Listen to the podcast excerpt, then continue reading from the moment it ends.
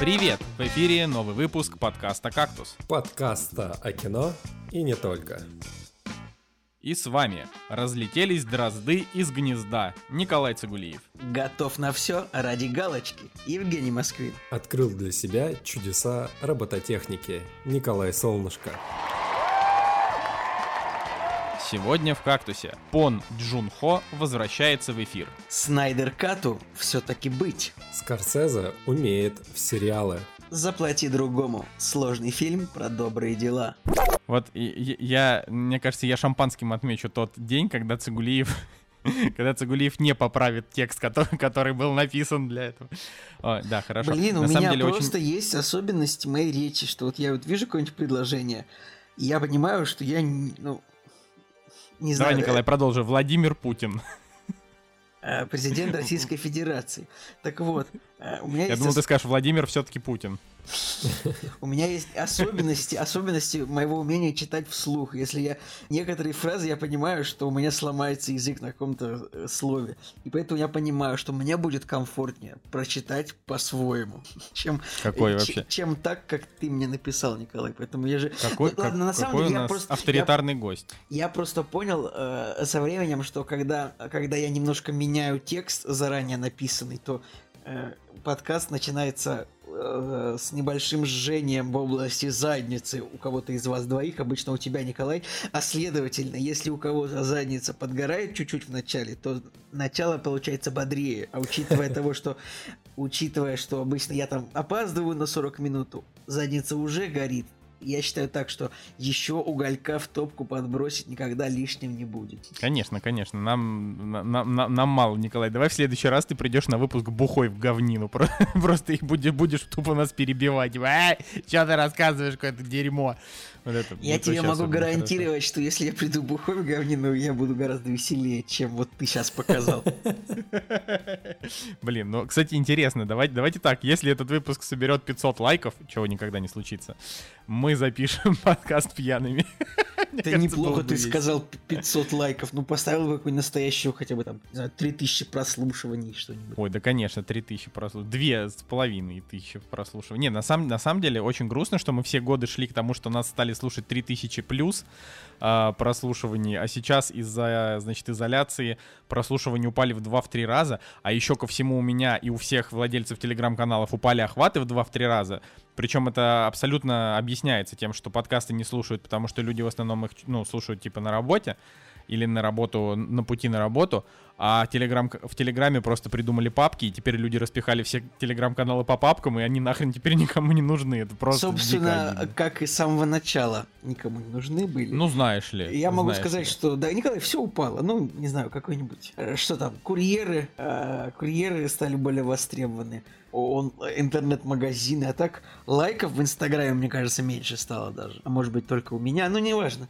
Так что Я думаю, что только у тебя вообще с лайками-то в Инстаграме вроде все хорошо. Не, у меня тоже все плохо с лайками в Инстаграме, но так ты и мою рожу видел, как бы там Ну да, это отвратительное зрелище. Вот, вот. Жень, как, как твои дела? Вообще, а, отличный выпуск э, начался, потому что впервые за долгое время ты не предоставил мне возможности произнести сложную фамилию. То есть ты сам произнес Пон Джун Хо, а мне досталось всего лишь Скорсезе. Так что, так что Я я, на самом я деле-.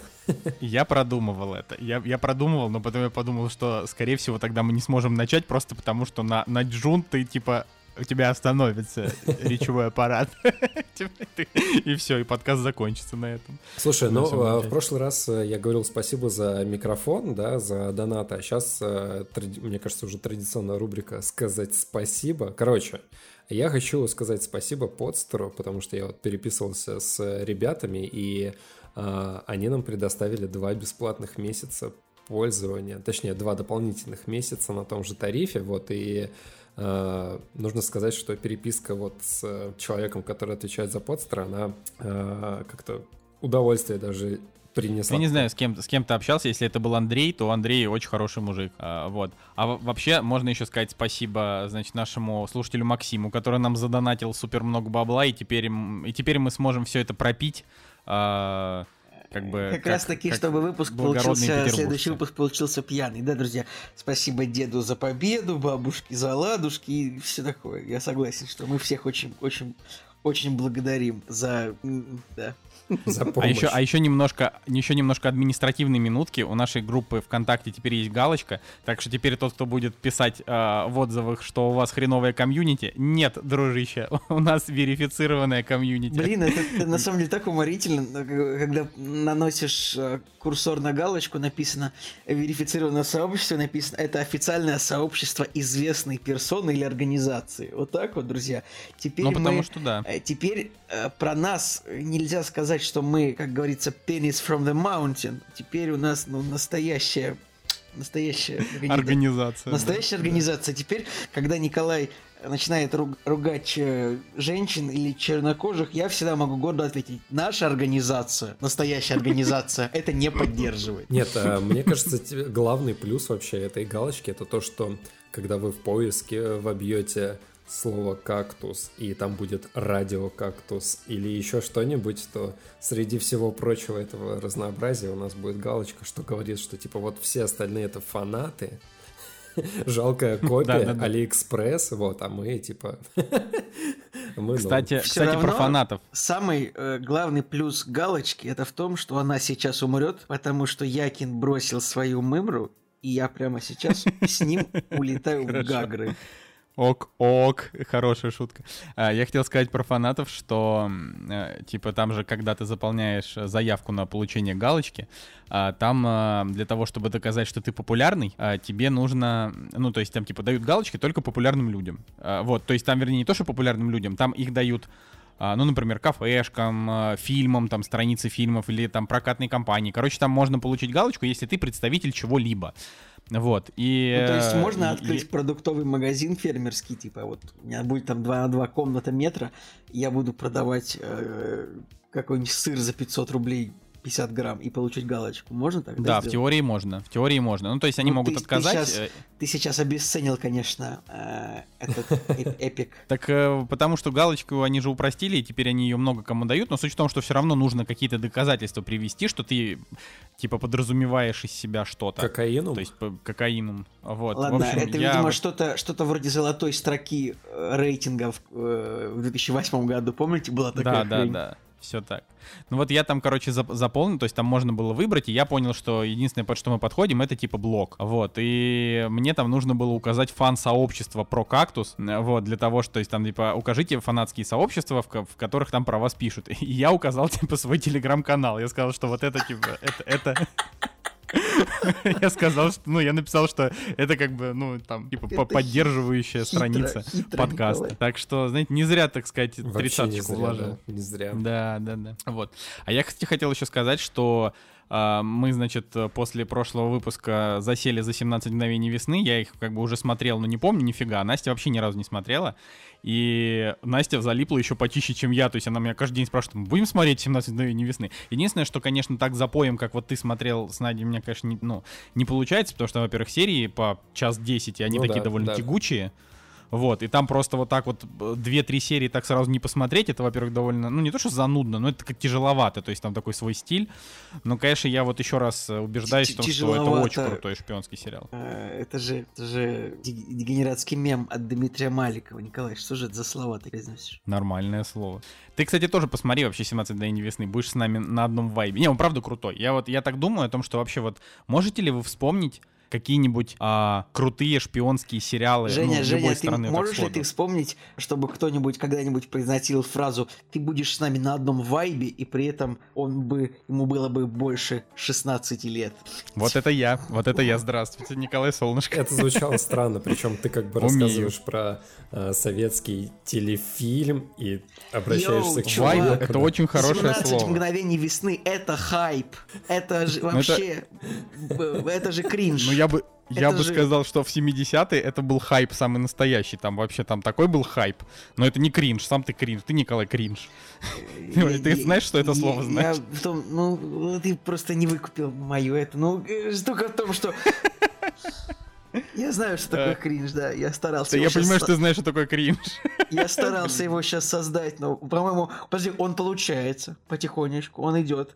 Сейчас мы идем к тому, что это будет еще более кринжовая ситуация. Вот это уже, уже, уже кринж. Друзья, обязательно ставьте лайк, если вы хотите быть с Николаем Солнышком на одном вайбе. Можно сказать, что в свое время это был AAA проект э, советского телевидения. Между прочим, да. И, и бокс-офис у него был очень даже ок э, в USSR, так что... Да, для киностудии Мосфильм это явно был тентпол, если вы знаете этот термин. Вот это я, к сожалению, нет. Ну, тентпол это как бы предполагается, что тентпол это у киностудии тентпол это проект, который должен заработать столько денег, чтобы покрыть убытки за другие проекты. Ну, понятно. Знаю, вот так. Если ну, в любом, в любом случае, в любом случае, вот вы можете вспомнить какой-нибудь вообще шпион, шпионский сериал или там фильм, который был бы вот прям реально хорош? У меня вот кроме... Русский? 17 мгновений весны, не, любой. А мне вспоминается Родина только, и все. И то он там больше про террористов, не чем знаю, про Джей, Джеймс Бонд 007. Ну вот Джеймс Бонд, для меня просто Джеймс Бонд э, последние годы, он подумер немножечко, поэтому я как-то его даже не, не ставлю в это. Ну окей. Че, Николай, а ты-то, ты-то как твои дрозды поживают, расскажи. А, слушайте, да, великолепная история, спасибо за подводочку, которая была э, сказана именно про дроздов. Ну, просто последние пару недель мы, заним, мы занимались тем, что мы обнаружили в парке э, довольно низко расположено гнез, гнездо дроздов-рябинников, ну, птицы такие, они, в принципе, э, вы, может быть, не знаете, кто это такие, но если вот вы вот посмотрите, что это за птица, погуглите, как она выглядит, и вот пос посмотрите по сторонам где-нибудь в парке, прогуливаясь, вы поймете, что на самом деле их там половина всех птиц это эти дрозды-рябинники. Это очень популярная птица, почти как голубь, вот прям но, Хайп, да, птица, да, птица это, на хайпе, очень птица, популярная. Это не то, что на хайпе птица, это вот, э, блин, я не, мог, не смог придумать, что, что как, как сказать, вот у всех. Это мейнстрим птица, вот. Вот, я слово это нашел. Нормально, да. И мы нашли гнездо и, как бы, понимаете, ну, гнездо, пти... Э, гнездо птичье всегда очень красиво, очень, очень интересно понаблюдать, как вот птенчики там как бы сидят, к ним прилетают по очереди мам, папа, они их кормят червячками, потом улетают. Птенцы иногда а, вылезают посмотреть, что происходит. Самое интересное, что птенцы очень быстро растут. То есть за две недели птенцы, ну, они как бы вот вырастают там, что не, ну, примерно за такой срок. То есть мы, наверное, это гнездо обнаружили дней 11 назад, и вот сегодня а, уже птенцы уже разбежались. То есть, как бы, ну, птенцы же, они сразу же не вылетают, они выпрыгивают из гнезда и бегают какое-то время просто вокруг. Точно так же родители их поддерживают. И, и я понимаю, что это не очень смешная история, не в моем духе, но э, просто сегодня вот мы ходили посмотреть, как вот э, гнезды, э, гнезды, птенцы уже выпали из гнезда. Если бы эту историю рассказывал я, Николай Цугулиев еще минут, минут, минут семь бы назад сказал, что это неинтересно. Вот, и сегодня мы ходили значит, смотреть, как вот Но она птенчики, продолжается. птенчики поживают уже вылетев из гнезда. И точно так же очень хорошо вот они бродят вокруг, а, много их там еще, вот из, через пару дней они уже смогут летать по-настоящему. Вот, но вот помимо... напишите в комментариях, если вам интересно, чтобы Цигулиев скинул фотки в группу, он вам покажет, как он фоткает, а, фоткает вот, дроздов. Помимо этого, мы также гуляли в парке, и сегодня собака обнаружила там еще и крысу, живущую под пнем. И это тоже заняло какое-то время, какое-то мое внимание. Тоже пришлось полчасика посидеть на коленях под пнем, э, чтобы сфотографировать, снять на видео маленькую крысу. То есть не то, чтобы крыса была каким-то невероятно интересным объектом, но сам факт, что это как бы дикое животное, то есть живущее не на помойке, а вот именно под пнем, в лесу, то есть, ну, как бы просто такое дикое животное, в любом случае встретить хорошо. А птички поживают хорошо, я буду держать, я буду держать в курсе, потому что рядом есть еще одно гнездо. Тут тоже нужно проконтролировать, нормально ли смогут оттуда вылететь птенцы через 5 дней следующих. Моя история окончена. Слушайте, про... репортаж из леса окончен. Про борт бёрдвотчинг э, да? стал, стал чаще замечать э, эту тему благодаря Николаю и вот как пример а, посмотрел фильм, который называется «Уроки вождения». Это э, английский фильм шестого года с Рупертом Грином. Все, кто знают Рона из «Гарри Поттера», так вот этот чел там играет. Фильм не очень примечательный, так, э, на разочек его можно посмотреть, но там просто отец главного героя, соответственно, он э, занимается изучением птиц, вот, и там небольшая комичная ситуация как раз-таки строится на этом. Так что вот, я такой смотрю фильм и вспоминаю опять Николая. Да, если кто-то не знает, у нас просто тут Николай Цигулиев, это гордый фотограф на удаленке, который вместо, значит, вместо скучных корпоративов решил фотографировать птиц. И вот как бы жизнь расцвела новыми красками. Кстати, у этого фильма в Я бы сказал, наградах... даже расцвела перьями. новыми. У этого фильма в наградах а, на кинопоиске, ну, обычно вот если мы заходим на страницу, да, фильма, там, не знаю, либо Оскар, либо Берлинский кинофестиваль, и не часто встретишь а, вот на главной а, иконочка а, Международного Московского ки- кинофестиваля. Здесь, а, получается, этот фильм взял даже два приза а, за лучшую женскую роль и за специ... и просто специальный приз жюри. Ну просто не часто международный московский кинофестиваль где-то всплывает. Вообще, насколько он, насколько вот Московский международный кинофестиваль действительно важен для киноиндустрии, вот что мне интересно. Вопрос в том, насколько этот фестиваль реально международный. Ну, Не, ну он реально международный. Просто он непонятно, насколько он нужный. Как бы фестиваль в Торонто, знаешь, тоже международный. Кстати, я вот сейчас такой. открыл... Ребят, ребят, короче, при- вот это прекол уже. Я понимаю, что это слово используется в все это дебильных словах, но это прекол реально. Я нажал на лучшие фильмы Международного Московского кинофестиваля, и в 2018 году выиграл фильм под названием «Царь-птица», а в 2017 году выиграл фильм под названием «Хохлатый ибис». А, это же все птицы, или, или ибис это или ибис это тигр. Нет, ирбис это тигр, а ибис это птица. Поэтому вот так вот.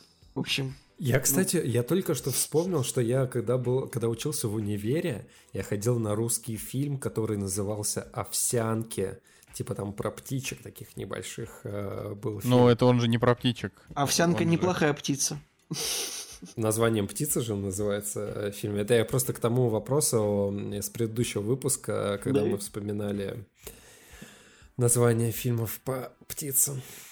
Я поначалу, э, когда вот этот, про этот фильм впервые услышал, я не знал, что это название птицы. Я, честно говоря, думал, что это типа, э, чтобы не называть фильм «Завтраки», его решили назвать Да. «Овсянки». Ну, типа, Овся- было. овсянки, сэр.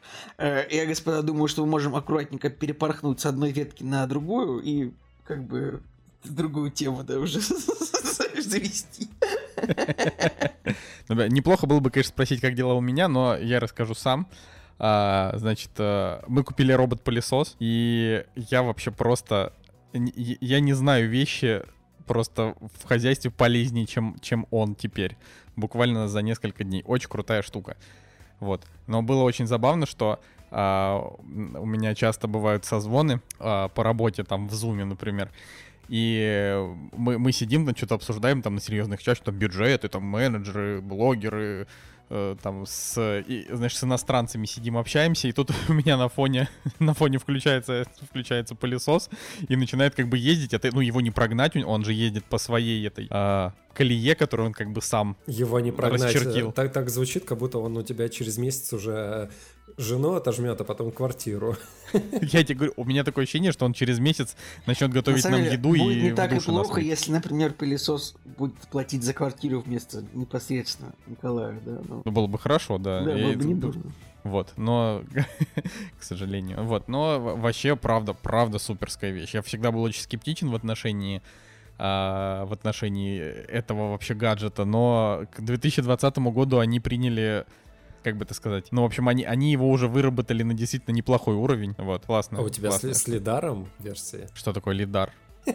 А, господи, ладно, проехали. На самом деле я тоже думал... э, Нет, что такое лидар? Я Мне теперь интересно. понял, И людям тоже интересно. Что проехали теперь? Все слушатели такие, подожди, что такое лидар? Просто есть э, у роботов-пылесосов э, более дорогая версия, когда у него есть лидар, и он как бы э, по этому датчику, если я правильно понимаю, что-то типа лазера, да, он сканирует. Короче, да, у меня есть лидар. В общем, это, это такая... эм, а, на- над пылесосом там такая шапочка, он, короче, еще выглядит очень смешно. Если ты его фотографируешь, как бы, ну вот спереди, он немножко похож на а, имперский э, корабль большой. Вот. И э, вот этот, этот лидар, он типа сканирует всю комнату и определяет ам, и определяет места, в которые там ему можно ездить, в которые нельзя, он там находит, грубо говоря, Ну, э, Дмитрий а, Юрьевич, возвышенности. скажите, Дмитрий Юрьевич, рубрика «В цепких лапах» у нас под- подходит к концу или еще нет? Так, какого хрена ты вообще позволяешь, позволяешь себе мне вот так говорить, хотя, хотя сам про птиц 20 минут вообще разговариваешь? Кому нахер нужны, нужны вообще твои птицы? Все хотят слушать про робот-пылесос, иди в задницу. Вот. Так что прям круто. Вот. Короче, я Спасибо. просто почему вспомнил про это, потому что... Вообще у- кошмар. у меня Николай, Николай Цигулиев хамло, я это в эфире хочу сказать. Вообще абсолютное хамло. Короче, у меня два кота. Сколько и- тебе лет? Господи, вот вы хамы просто, что один, что другой. Короче, суть в том, что у меня два кота, и вот у меня встал огромный вопрос, э, с лидаром брать э, робот-пылесос или нет, потому что вроде как говорят, что если у вас коты, то лучше лидар, чтобы робот-пылесос типа обходил стороной котов, а если нет, то они тогда могут его это повредить, там, загонять и так далее. Короче, сложный вопрос. Блин, мне точно, кажется, вообще коты. мне кажется, я робот-пылесос выбираю больше, дольше по времени, чем э, телевизор в свое время. Во- Блин, вообще, я честно думал, говоря, ты скажешь, типа, я робот-пылесос выбираю больше, ч- дольше, чем э, университет для поступления в свое время. Знаешь, а ты такой, телевизор. Что там? Телевизор, ну л- ладно, хорошо. Я просто... я вообще задумываюсь о том, что, конечно, жизнь, жизнь э, с кошками это такая определенная история. Нам просто хозяева не разрешили завести котов, э, кота, вернее, единственного кота, поэтому нам не понять, Жень. Вот, ладно, я думаю, что мы можем про премьеры уже поговорить. Вот и они! Премьеры недели!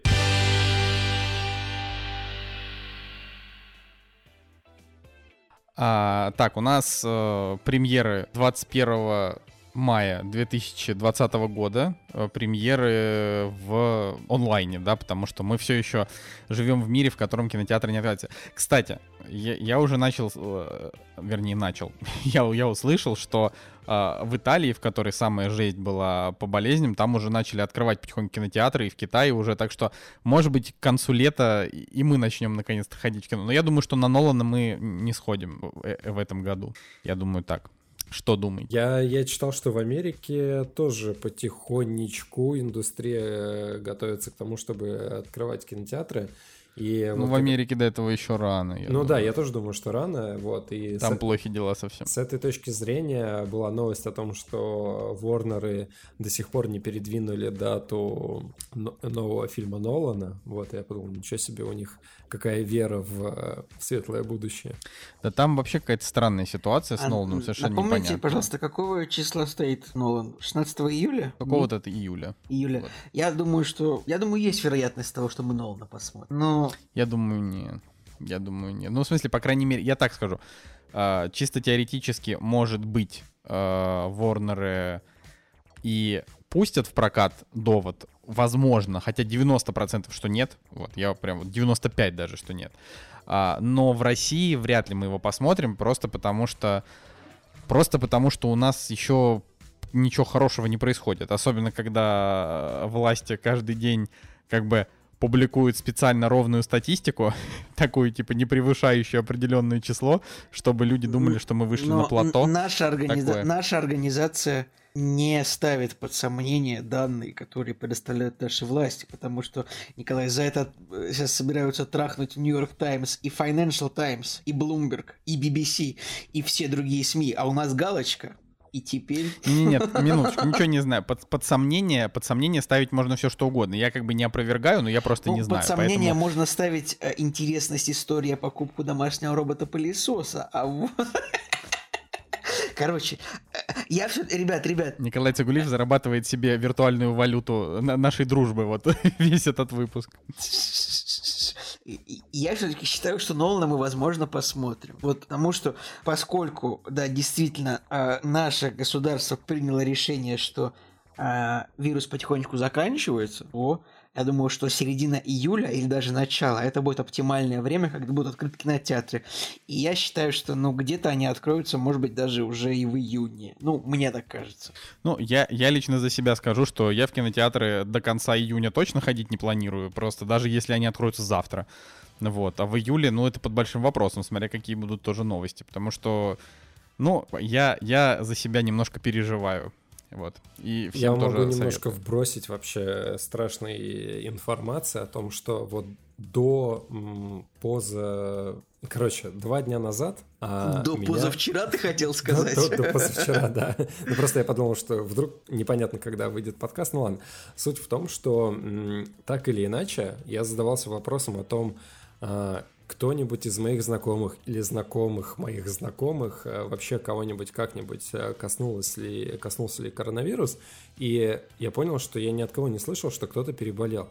И вот буквально два дня назад а, у меня началась, э, у меня началась э, как бы стабильная, пошел стабильный поток информации о том, что там друзья заболели, там родственники заболели, там, э, к сожалению, тоже там родственники скончались, и все от коронавируса. То есть, Ужас какой. Вот два дня, два дня назад вообще никак не, не касалось меня ни с какой стороны.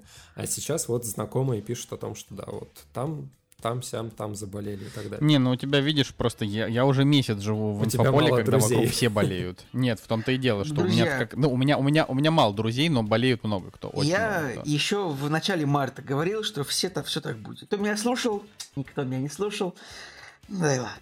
Просто я сижу... Следующий, с... следующий раз назначим... Я просто сижу со своей кружечкой, я же говорил. В следующий раз Николая Цугулиева назначим личным советником Владимира Путина. Мне кажется, что Николай ему все предскажет.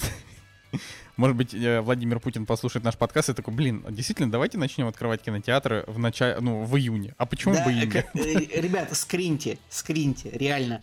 А вот после, э, наверняка с 31 числа продлят ограничения там числа до 12 июня, и вот где-то с 15 уже начнет все открываться, я уверен. Аминь. Ладно, а премьера, значит, Но фильм это называется... будет не потому, что, не потому, что, типа, уже все выздоровели, а потому, что, ну вот, чиновники приняли решение, что вот пора бы уже все запускать, потому что денежные потери для экономики, они высоки. И пора уже давать людям работать, развлекаться, тратить деньги. Да, пожалуйста, Николай, продолжай. Это был Николай Цигулиев, эксперт по коронавирусу в Российской Федерации.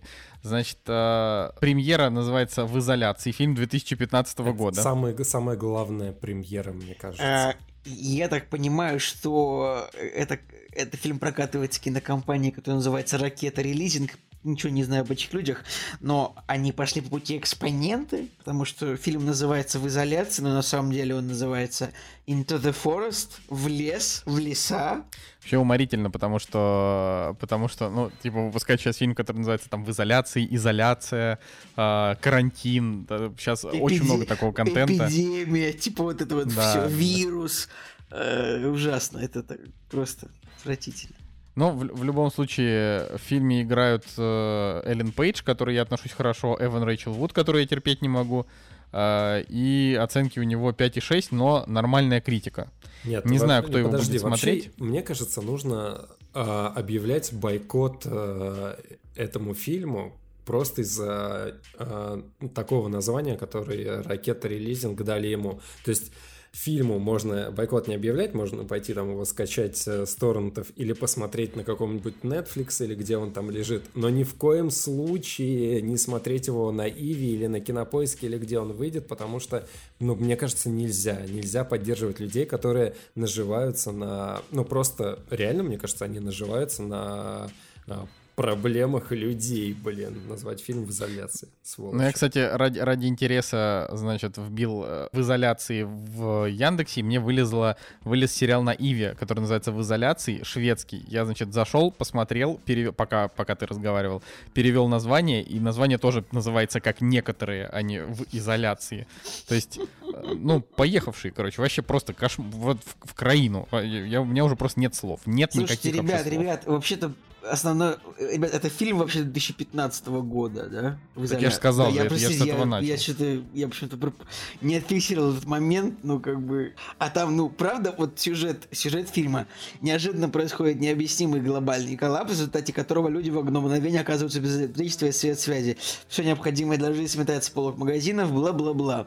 Люди оказываются в доме э, в изоляции. А, ну, то есть этот фильм просто, я так понимаю, э, просто кинопрокатчик поскреб по сусекам и нашел фильм на похожую тематику, чтобы сейчас его выпустить. Вот это выглядит примерно так. То есть... Вообще можно зайти в их историю проката и посмотреть фильмы. У них всего три фильма, включая этот. И вот остальные два, они все-таки правильно переводили. А здесь, видимо, желание навариться, оно сыграло злую шутку с ними. Ну, кстати, да. Э, так, так, так и есть. Так и есть. А, слушайте, ну ладно, видимо, это ракета релизинг, видимо, это молодая. Ой, при, прикольно. У них три фильма. Значит, откроем их описание о них. Ракета релизинг молодая дистрибутационная компания, созданная в 2013 году. Что же вы делали 7 лет, друзья, перед тем, как выпустить нам э, в изоляции? Ну ладно. Ничего. А, значит, еще выходит на этой неделе аниме, которое называется Human Lost. Исповедь неполноценного человека. И он, наверное, так и называется в оригинале. Он как-то Нинген Шикаку. как это переводится, не могу вам сказать. А, но у него совсем вообще мало оценок. На MDB их всего 40, и общая оценка 5.4. Но это по 40 оценкам ничего не сказать. А, просто тут мне интересно скорее, а нахрена вообще какое-то непопулярное, вообще максимально непопулярное аниме выпускать? То есть тут есть куча популярных э, аниме, которых, которые не выпущены официально, выкупите их. Зачем какой-то no-name контент вообще? Это я не понимаю. А, как, как, так, еще один такой этот самый... Это, кстати, тоже от Ракета Релизинг, как ни странно, потому что в этой группе тоже сделан репост о том, что выходит это исповедь неполноценного человека. Но, короче говоря, друзья, вот вы сейчас, вы сейчас быстренько набиваете в гугле Ракета Релизинг, переходите в их сообщество, и увидите, что фильм этот вот у них называется... Короче, вот у них постер висит этого фильма «Исповедь неполноценного человека». И вместо того, чтобы Human Lost написать, у них написано там, знаете, какое слово? Карантин. Так. Я не шучу. Ну вот вы откроете ракет релизинг. Вот это не, шу это не шутка. Вот откройте. То есть, э, это, ну, какое-то паразитирование прям уж совсем. То есть кино, кинопоиск не доработал, не изменили название. На самом деле... Ну, я, я не знаю, может у них просто такой постер, я вот вам сейчас скинул в чатик, но э, я, я вижу, что, в общем, еще одна появилась компания, Ракет Релизинг, которая пытается понаобманывать нас. Друзья, это некрасиво. А, по поводу Добро. сериала, да, кстати, вот если вообще открыть э, список э, э, премьер в мае, то получается 19 а, мая вышел вот этот шведский сериал, который называется «В изоляции», и 21 мая следующий в списке стоит «В изоляции». То есть два подряд фильма идут с одинаковым названием «В изоляции», «В изоляции». Блин, ну реально, мне кажется, это Про карантин. Николай, это шутка. Я уже я посмотрел да? ну, выяснил. Это ты, ну, ты ну, докопался. Да, шутки, да, ну ладно. Ну просто я уже подозрительный. Я уже чувствую, что меня хотят обмануть. Как бы, где там ожидаем, где там фильмы типа э, кто, давайте, ребят, кто сейчас это самое, а, кто сейчас выпустит сериал «Офис» под названием «Неудаленная работа»? Типа? Смешно. Да. Коронавирус, блин. На самом деле из пример-то так больше ничего и, и интересного и нет. Если просто даже зайти в онлайн-кинотеатры, то... Ну все какое-то старье, честно говоря. Я думаю, что да. с этим во многом и связано и то, что, собственно, у нас прослушивание падает, просто потому что фильмов-то не выходит, а то, что мы рассказываем о том, что мы посмотрели фильм 2001 года, э, посмотрели на птиц и купили пылесос. Ну, это прикольно, но э, Мстители-то не выходят никому не нужно, как бы, как почему вот выходит подкаст и выходит фильм. Люди слушают подкаст, чтобы иметь мнение. Ну, не все, конечно, но кто-то, кому-то нужно вот выслушать несколько мнений о фильме и принять какое-нибудь самое близкое. Ну, чтобы так, хоп-хоп, я послушал подкаст, я знаю, какие Мстители, например, да? А сейчас ничего не выходит, мы не нужны, мы не это самое, мы не несем никакого этого, как сказать, мы э, не, не мы не внедряем мнение о, о выходящих фильмах, потому что фильмы не выходят вот так. Ну и ничего, ну и ничего. Я, я считаю, что э, нужно привыкать жить в новой реальности, потому что даже когда кинотеатры откроют, ну так тоже на минуточку, а, как бы там все равно не, нечего будет смотреть. Поэтому дело такое. «Кактус» — подкаст о кино и не только. Ладно, а, я думаю, что мы можем идти дальше. Да, поругались и хватит. В, да, в, на, в, нашей, в нашей замечательной э, вечерней передаче или дневной, когда вы ее слушаете, когда вам удобно. А, и я думаю, что начать, наверное, стоит с Жени. Женя. Внезапно давай. ты там рулетку, что ли, покрутил? Типа, вращайте ну, барабан, просто... хопс, Женя. Ну, так, так интереснее. Окей. А, про что тебе рассказать? У меня столько фильмов накопилось. Давай, вот наугад назови. Расскажи, пожалуйста, про, про тот один, который был в заглавии. мы анонсировали, да, что это у нас тут, у нас тут нету такого этого, типа, ну, я расскажу о том фильме, который на месте решу. Вообще-то мы уже договорились. Да. Короче, как раз Коля сказал о том, что мы рассказываем там про фильм, который вышел в 2001 году. Чуть-чуть не угадал. Вот «Заплати другому» я посмотрел. Фильм 2000 года. То есть Ну, я фильм, имел в виду который, как раз это, этот фильм, но я что-то немножко, да, год перепутал. Ну, прости меня. да, вышел в миллениум. Короче, я на самом деле никогда не смотрел «Заплати другому», а оказалось, что это достаточно пу- популярный фильм, и он а, входит в категорию тех фильмов, когда ты говоришь а, «я не смотрел «Заплати другому», и тебе собеседник говорит «да ты чё, как так это возможно?» Вот, и в итоге... Ну, это как с американской историей X, которую ты тоже еще не смотрел. Это знаешь, как бы один из главных Ну, вообще тут, фильмов в истории ребят, кино. Ребят, просто. ребят, я так понимаю, что у этого фильма у него есть все-таки некий парадокс СТС, потому что у него на кинопоиске очень высокий рейтинг 8,1, и он в топе 250 на 161 месте. А на Западе, на MDB, там у него 7,2, и оценка критиков довольно средние. То есть сейчас безотносительно того, правда ли фильм великолепный, я вижу, что уже 9 стоит, я так понимаю, что Жене фильм понравился. Просто поинт в том, что у нас его любят сильнее больше, чем там. Почему? Я не знаю. Наверное, потому что крутили по телеку. А может быть, потому что фильму специально занизили оценки на MDB после того, как с Кевином Кевин Спейси случился Спейси? скандал. Просто, я просто щас- понаставили единиц всей его фильмографии. Сейчас я разберусь. Смотрите, Ладно, рассказывай. Смотрите, давай пока. оценки у него понизились на MDB, потому что люди в 2019 году, и когда с ним история произошла, в 2018 году, а, посмотрели интересные факты к этому фильму и увидели, что изначально должен был быть а, Дензел Вашингтон, то есть чернокожий актер должен был исполнять эту роль, а поменяли его на Кевина Спейси. Вот, мне кажется, у кого-то подгорел. Ну ладно, это на самом деле было давно, 2000 год, и по поводу, ты правильно вспомнил американскую историю X, а, потому что его я тоже не смотрел, и забавно, а, я выбирал а, между этими двумя фильмами, какой посмотреть, этот или этот. Вот, и в нашем разговоре ты сказал, посмотри американскую историю X, и я такой, блин, ты как будто мои мысли читаешь. Вот, а фильм, на самом деле, да, я поставил ему 9, он мне очень понравился, то есть э, он... э, к нему очень сложно подобрать э, прилагательное, потому что он трогательный, да, но он а, тяжелый в то же время. А, и тяжелый, тяжелым его тоже тяжело назвать, потому что он как бы бьет тебя под дых каждые там 10 минут, потому что ты ожидаешь чего-то светлого или хорошего. А оказывается, что нет, не все так просто. Короче, реально, фильм очень противоречивый по эмоциональному состоянию. А, Я ожидал, что это будет, э, не знаю, там, с примесью какой-нибудь комедии, не знаю, чего-то еще. Да, здесь оно все присутствует, но от того, как это все подается, реально фильм очень тяжело смотреть. Жень, но- Жень, фильм, фильм-то о чем?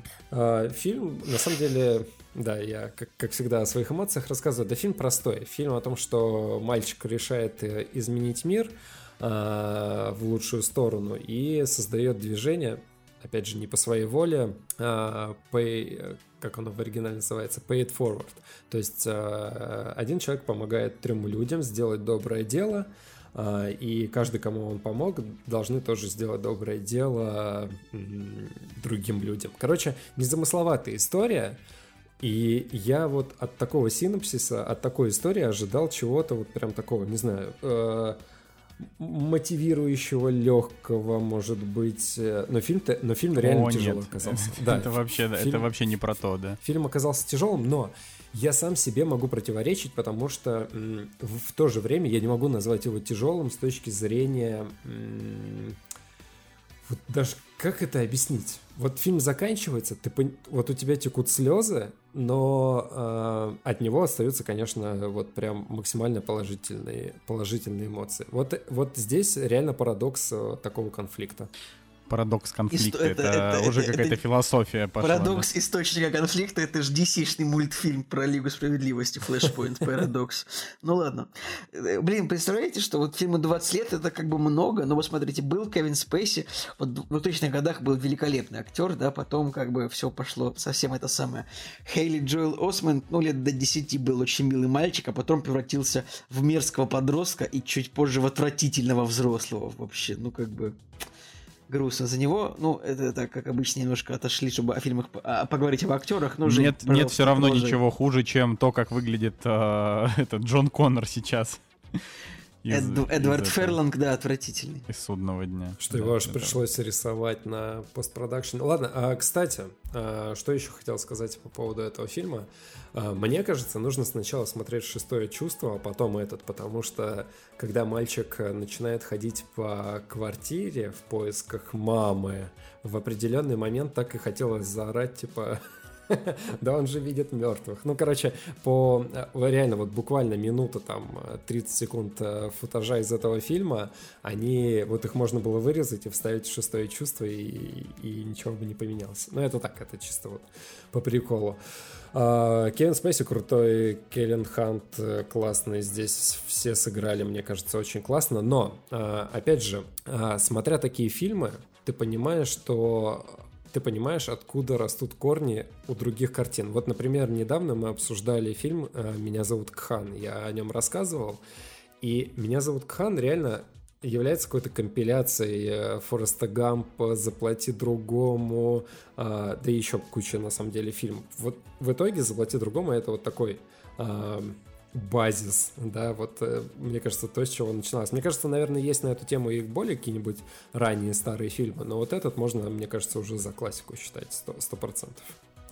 Ты про «Заплати другому» классику, да, да, или да, ты про да. Кхан? Не-не, Кхан, я просто имею в виду, что вот в Кхане как раз есть элементы и вот из этого фильма а, касаемо там детей, которые страдают э, от желания а, повышенного насилия, там, добрых дел и так далее. Ну, короче, вот какие-то элементы, да, в Кхане, они есть из этого фильма, так же, как и из Фореста Гампа, так же, как и из кучи каких-то других фильмов, вот. А я к тому, что вот этот фильм, он а, «Заплати другому», он сам по себе а, является чем-то особенным, и, и его вот уже можно считать, мне кажется, классическим каким-то. Не, ну он, опять же, Николай сказал про вот этот феномен СТС, но я, честно говоря, не уверен, что его показывали Нет, именно он по называется СТС. не феномен, а парадокс.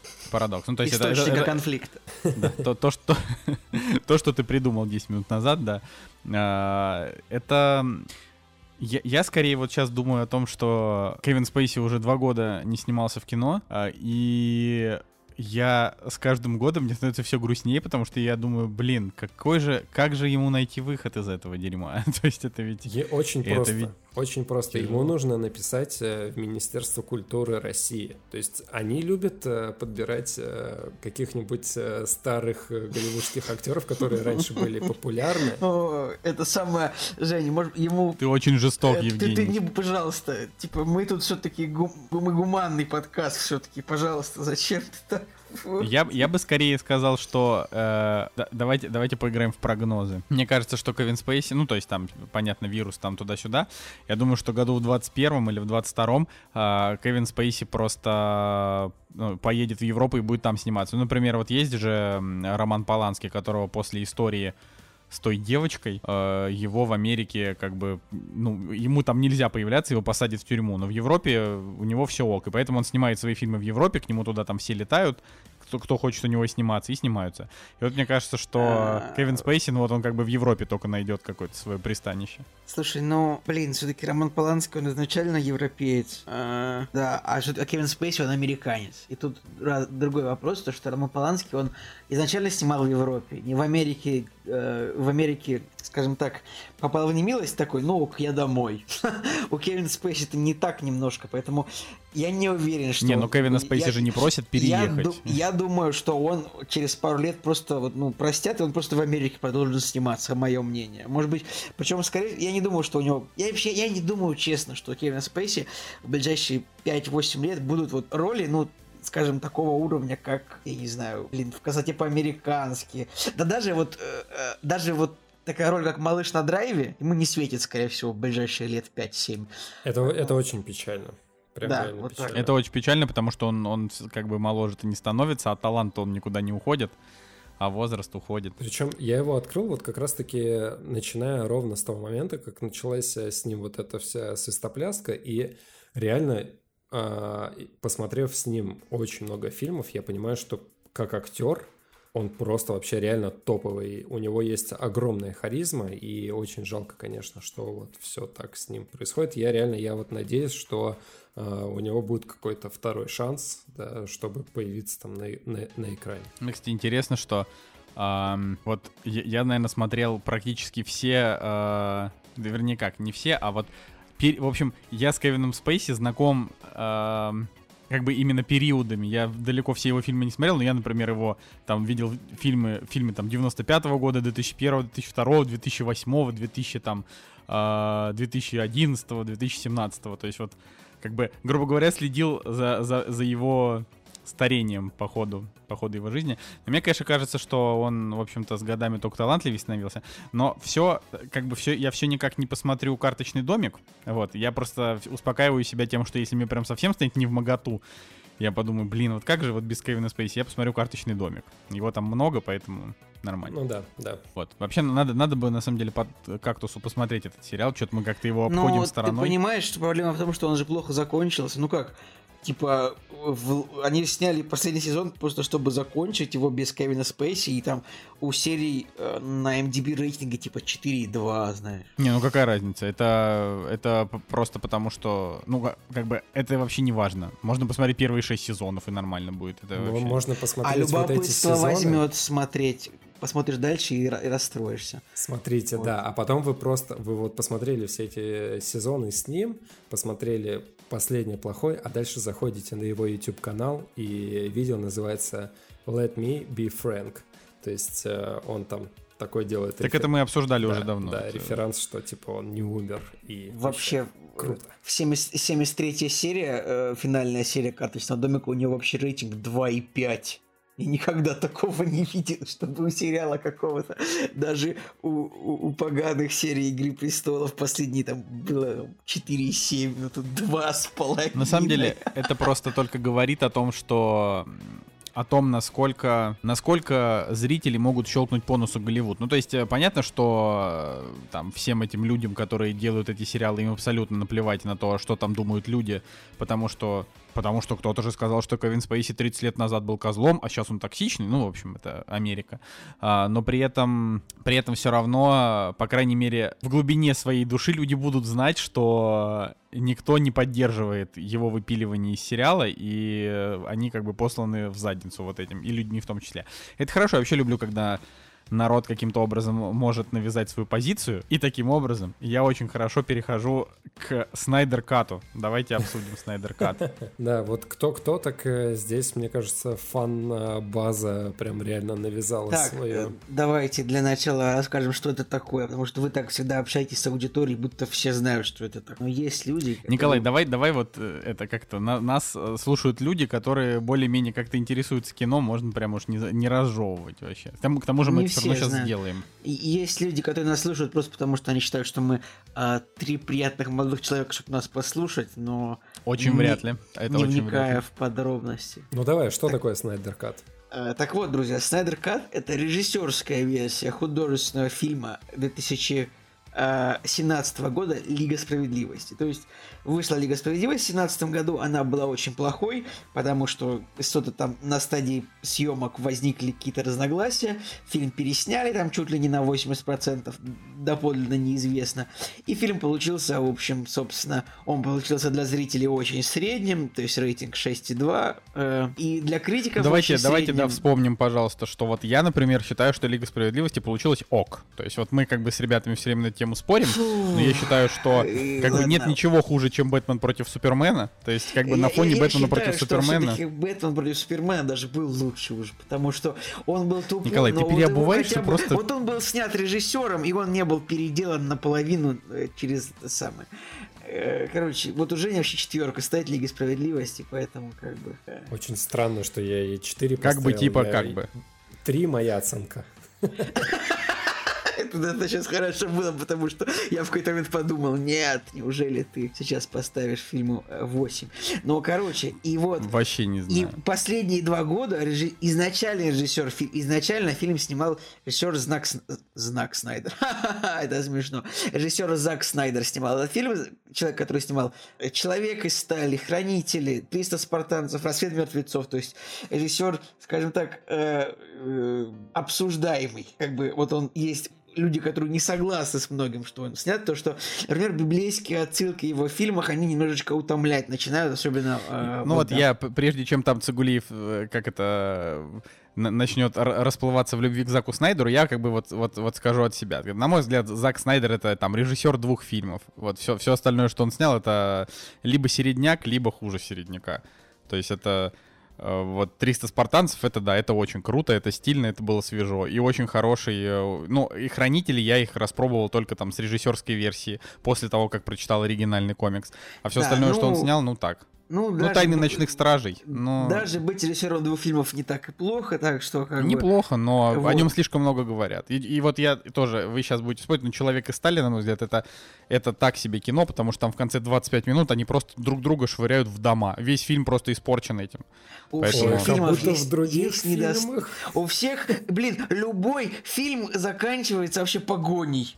И ты, Николай Солнышко такой, а это прекрасное кино. А тут, видите чуваки, 25 чуваки, минут... погони в фильмах идут 5 минут, а не 20 минут, когда они друг друга швыряют просто в дома 20 минут. Реально, вот у меня этот фильм вот отпечатался тебе, в сознании, что фильм, там... А, ты любишь фильм «Первому игроку приготовиться», он там 20 минут последних просто погоня на типа в реальном мире, даже не в виртуальном, как бы. Это не так. Это я, я смотрел фильм три раза. Нету там э, хронометража погони в 20 минут. Вот Ладно, не надо там мне, правда нет 20 минут погони, но и э, в этом фильме тоже они не 20 минут швыряются, там минут минут 7. Короче, короче, вот так это вот. битва и, вообще просто. И Бэтмен против Супермена, да, это получается. И что же, и в итоге, и Зак Снайдер последние два года только постоянно вот во всех своих соцсетях странных есть такая соцсеть, которая называется Веро, надежда, любовь. Веро. Это и соцсеть, в которой, видимо, сидит только Зак Снайдер, потому что больше оттуда контента нет интересного. Он выкладывал постоянно фотографии, э, скриншоты, кадры из режиссерской версии, то есть изначальной версии. Ты еще не фильма. упомянул один момент, сейчас ты продолжишь, что, а, значит, э, там фишка в том, что он снял этот свой фильм, который хрен знает на три с половиной часа часа, непонятно, но это мы еще сейчас обсудим. А, а потом у него погиб ребенок. В общем, кто-то из его детей, не помню сейчас, не хочу. Ну, давайте так, это полная картина. У Зака Снайдера много детей, там, шесть и несколько приемов, по-моему, несколько параприемных, да. И вот у них, правда, в семье произошла такая трагедия, а одна из дочерей погибла. А, и до сих пор тогда подлинно непонятно, из-за этого ли он был э, он покинул проект Лиги Справедливости, или это было вот как бы это была одна из, одна из причин, да. которой так воспользовалась студия, может быть, которой не понравился его фильм. Вот. И в итоге был приглашен режиссер Джос Уидон, тоже Голливуд заслуженный, э, который снял, например, фильм «Мстители», сериал «Firefly», «Светлячок». И он как бы снял Лигу Справедливости, переснял, доснял, непонятно, непонятен масштаб его вложения в этот фильм, но в итоге фильм получился, ну, ну как не получился. Ну, как бы масштаб, на самом деле, э, ну, все-таки, Николай, понятен, ну, как бы мы сколько уже новости это читаем, там просто э, масштаб был непонятен на момент выхода Лиги Справедливости, и когда все его посмотрели, никто не нашел в нем Зака Снайдера, то есть все его смотрят, такие, блин, ну нет, то есть э, его могут ненавидеть, можете говорить что угодно, я там не оспариваю, э, но то, что он совершенно точно вообще никак не похож на фильм Зака Снайдера, там э, очень много крупных планов, э, таких чисто Джо э, там очень, там такая сериальная картинка местами, Uh, вот, и там еще такой сюжет галопом. Ну, ну короче, вот он сказать, типа, и там, юмор, ну, юмор. Дерьмовые сцены есть, типа сериальная картина. Там, правильно? Там, там много, да, там много дерьмовых сцен. Очень как много бы я тоже фильм поставил сцен. 7, типа, а не 9.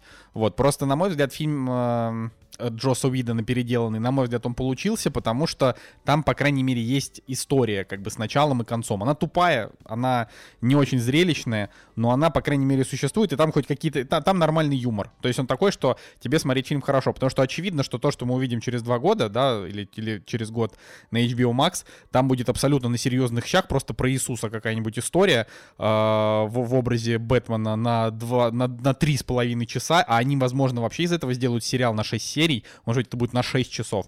И там просто Блин, будет дикая ну, мне кажется, вообще. Ну это же будет роскошно, если это будет сериал на 6 часов.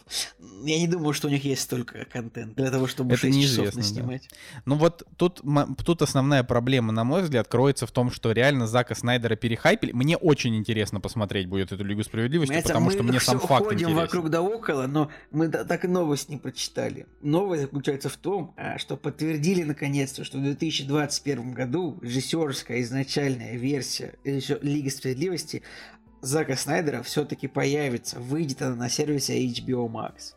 Да, люди победили, э, фанаты победили, Зак Снайдер победил, ну то есть когда он там отошел от трагедии, он начал активно бомбить всякие кадры выкладывать там э, с Уильямом Дефо и там, возможно, знаете, будет очень смешно, если Эмбер Хёрд как бы посадят в тюрьму за там историю с Джонни Деппом недавнюю, А, возможно, это будет фильм, который выйдет в тот момент, когда она будет сидеть в тюрьме.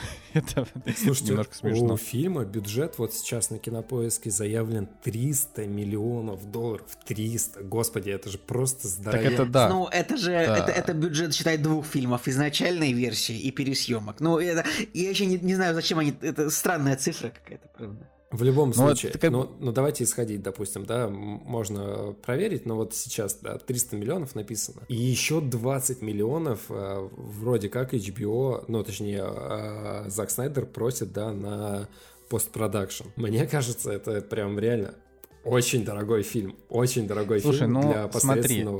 Вообще материала. Не, ну смотри, он что-то он что-то собрал в кинотеатрах, фильм окупился, окупился. Нет, А, он... не что окупился. нет? Не окупился. Что нет? Ну, вот эти, эта, эта цифра, 657 миллионов сборов, это, это, это не окупился фильм, ты чего? Ну, в Бюджет... смысле, вышел в ноль там. Да не- он, условно. даже он не вышел в ноль, но Не-не, 300 он не миллионов окупился, бюджета. да-да-да. Потом маркетинг, прокат. Это вот только зап- затрат на такой фильм, это 400-450 миллионов. Потом ты берешь эти 60, 657, делишь на 2, остается там 300, 330, которые получает студия.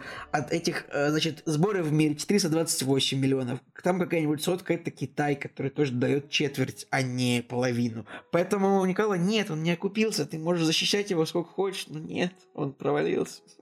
Э, Ты, мож- ты, мо- ты можешь еще, еще, еще больше обмазываться, об- обмазываться самим собой, но а, тем не менее фильм все-таки хоро- что, Это хорошая фраза, мне понравилась. что-то собрал в прокате, э, как бы, и, ну, то есть это не, не сокрушительный провал, ну да, наверное, наверное, вы правы, что он там, а, в общем, не окупился, но, но, но, это был и не, и не дикий провал, но при этом а, вот к вопросу о том, насколько фильм порезали, мне кажется, что реально 80-90% там это новый материал, А, учитывая, опять же, его некоторую дешевизну. Мне почему-то кажется, что Зак Снайдер там на фильм вгрохал миллионов 200. Э, Возможно, эта информация есть в интернете, я сейчас просто, опять же, некомпетентно э, себя веду, но, скорее всего, типа, там был фильм снят лямов, лямов на 200. А, и там, не знаю, Джос Виден еще взял соточку, потому что, опять же, то, что, то, что Со- снял Виден, Соточку, в смысле, в карман или на пересъемку? на пересъемку. Вот. э, То, что, то, что вот он как бы э, то, что, то, что он там наснимал. Ну, опять же, тоже, это же там нужно опять актерам платить там и так далее. Короче, короче там, э, правда, от, от Снайдера и его стиля вообще ничего не осталось, э, но мы совершенно точно знаем, что там абсолютно вообще весь другой сюжет. То есть вот то, что рассказывал Зак Снайдер в своих подкастах, то, что он там писал, там очень, очень большая ветка Аквамена и всей там его шайки, когда, например, а, в той лиге, которая вышла в кинотеатрах, там, например, ну вообще этого не было. Вот, и, э, ну, и там же тот, тот же фильм сколько, 100 минут, по-моему, идет, он вообще супер короткий, то есть там они 110. Почему как бы основная претензия, и моя в том числе, всех была к основной Лиге Справедливости, потому что все как бы ждали воссоединения, главного вос- воссоединения DC, да, типа, что это будут вторые Мстители, и дали как бы это поэтому отснять режиссеру Мстителей, А, но из того, что вот было, из того, что там получилось, это, это крайне проходная история, да, для, для такого масштаба, то есть там любой а, сингл, а, где там какой-то один герой в этой вселенной, там, не знаю, Аквамен, Чудо-женщина, а, он, он сильнее, чем любой фильм, который, э, ну, в смысле, сильнее, чем Лига Справедливости и сильнее, чем там Бэтмен против Супермена. Поэтому мы, мы по крайней мере, ждем масштаба от, от вот этой пересъемки. Ну, в смысле, не пересъемки, от Снайдер, от Снайдер масштаба ждем. Да, вот, так что, не знаю, ну, я, я говорю, меня это радует Да, по в- в любом поводу. случае это интересная история, потому что, ну, э, Снайдеру просто повезло, что студиям реально сейчас нечего выпускать, по большому счету. Повезло, правда, что нечего, нельзя снимать, на, что невозможно наладить сейчас большой производственный процесс. А значит в следующем году будет меньше чего выпускать, э, поэтому да, да, да повезло, да, что решили да. все-таки тоже, вот это, это как, это, тоже, ему повезло так же, как этому фильму uh, Into the Forest, этому фильму в изоляции 2015 года, то, что вот наши прокатчики достали его, потому что, ну, нечего показывать. Вот абсолютно такая же история. Не, ну, вообще, так, если быть честным, это же все делается, ну, понятное дело, что uh, сейчас там не запустить процессы т.д. и т.п., но это ведь не в кинотеатры будет пускаться, а на стриминговый сервис, поэтому ну, здесь Николай, они... Ну, так проекты для стриминговых сервисов, их, их тоже снимать нужно. Это понятно, но я к тому, что, например, у каких-нибудь стриминговых сервисов типа Netflix, у них там на полгода вперед контента есть, вот, и очевидно, что для них там э, вот эти три месяца без съемок, это, конечно, критично, плохо и потери, и потери денег, но это не грозит каким-нибудь закрытием. У них там все хорошо, и, де, и денег еще очень много накопилось. Вот, а HBO Max у них еще вообще ничего нет. Поэтому им вот надо с чего-то сильного начинать, поэтому они там... Э, не знаю, детей привлекут тем, что Adventure Time спешилы снимут, взрослых тем, что э, они там себе, не знаю, там кучу всяких популярных франшиз заберут, а, и друзей. Да, вот это очень важно, потому что их же до сих пор много смотрят.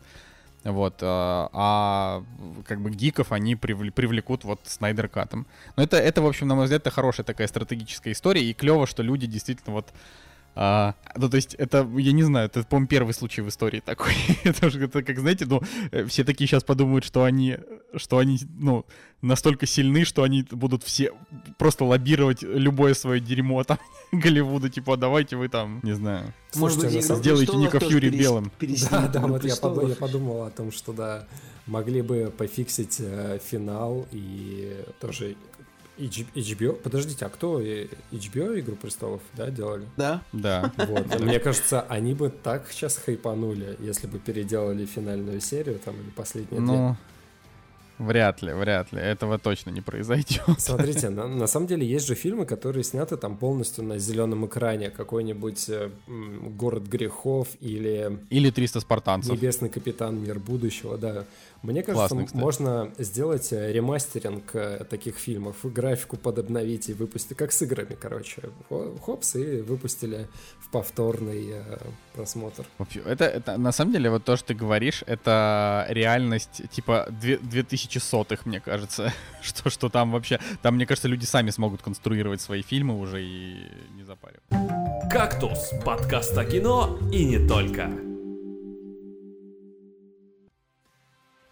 Ну что, ребят, Пон Джун Хо, э, воспоминания об убийстве, 2003 год. Мы в прошлом подкасте говорили, что этот фильм э, впервые релизится в России, и мы не хотели его смотреть. В прошлом подкасте у нас вообще был, ну, этот, скажем так, э, большая вступительная речь по поводу того, что выходит много, много выходит южнокорейских фильмов в цифровых релизах. Тоже э, кинопрокатчики э, запрыгнули в, на, запрыгнули на hype train Пон Джун Хо, ну, не знаю, может быть, уже он немножко подпрошел, но поскольку, в принципе, в кинобизнесе ничего не происходит, то вот этот хайп, он дальше продлевается, наверное. Вот интересно то, что, значит, написано, что, во-первых, мы реально не, не, не, не, сильно планировали его смотреть, то есть мы такие, типа, ну, может, посмотрю, может, не посмотрю, а в итоге со мной связались представители профвзгляда, а, и я вот только сейчас понимаю, что на кинопоиске в карточке указано, что релизит некий новый фильм, который там Стрингера, например, выпускают и так далее. А, но при этом мне написал профвзгляд. И они говорят, что типа, Николай, а, не хотите ли вы посмотреть воспоминания об убийстве и рассказать об этом вашим подписчикам в телеге? Я говорю, давайте мы посмотрим его с коллегами по подкасту и расскажем в подкасте. И они, значит, э, дали нам такое, такую возможность. Поэтому за это я им, конечно, скажу спасибо. То есть они уберегли нас от пиратства. вот, что. Мне очень понравилась схема по которой нам предложили посмотреть этот фильм. И, и качество поскольку... было хорошее. Но, но Николай Солнышко мне запрещает рассказывать, как это происходит, поэтому просто скажу, что да, очень предоставили фильм в очень хорошем качестве вообще. На очень хорошо работающей платформе, э, без тормозов, в отличие от Netflix. И поэтому, да, спасибо. Ну и я просто, как бы, как, как приличный человек, да, вот на, на данный момент, и который не поддерживает пиратство, я скажу, что э, фильмы уже можно купить и посмотреть на Google Play в iTunes. Нас попросили очень об этом сказать прокатчики, прокатчики потому что для них это а, для них это как бы Ты основные слышал, платформы. Жень, Да. Ты слышал, как Николай только что нас с тобой унизил? Ти- Как Нет. человек, как, как приличный человек, Как который не приличный поддерживает человек, да, пиратство. да, да, да. У меня, у меня аж повязка с глаз съехала. Я не знаю, попугай поперхнулся у меня просто сидя на, сидя на плече от твоих слов. Извините, конечно. Извиняю. А, Смотрите, а, я этот фильм посмотрел в оригинале, я этот фильм посмотрел в частично, посмотрел в не в дубляже, а в синхронном переводе, в, видимо, который был до этого старый, и посмотрел в дубляже вот в этом новом, который, да, нам предоставили а, ребята. Я вам скажу, что дубляж а, самый худший вариант из всего, что а, из всего, что я видел, потому что м, та манера речи, которая есть в оригинале, а, она передает, а, она передает а, вот атмосферу деревень, де- деревни вот этой вот провинции какой-то, да, то, как они разговаривают. А в дубляже, да, там чуть-чуть есть, но они разговаривают обычными голосами, просто вот обычные люди. И это смазывает немножко восприятие от персонажей. Это неправильно. То есть На самом деле, конечно, если, если говорить чисто про ну, про, про сообщество людей, которые там много смотрят всякое разное кино, то, а, конечно, жаль, что они не подготовили субтитры, но большая эта часть людей все равно смотрит дубляже. Я вот прям лично знаю кучу людей, которые говорят, мы смотрим только в дубляже. Нахрена мне вообще, я не успеваю читать. Вот мне э, очень много людей говорят. Короче, вот если фильм «Форсаж 2», то пусть он будет в дубляже. Но вот какой-нибудь южнокорейский фильм, наверное, прикольнее зрителю было бы смотреть э, субтитрами, правда. Я здесь тоже не согласен. Вот э, вспоминая предыдущий подкаст, э, где мы обсуждали Extraction, Тайлер Рейк, операция по спасению. Ребята, там, там просто такой ужасный дубляж. Ну, вы все представить не можете. Это реально самый... Знаете, почему я его смотрел в дубляже, мне он показался в порядке вполне. себе.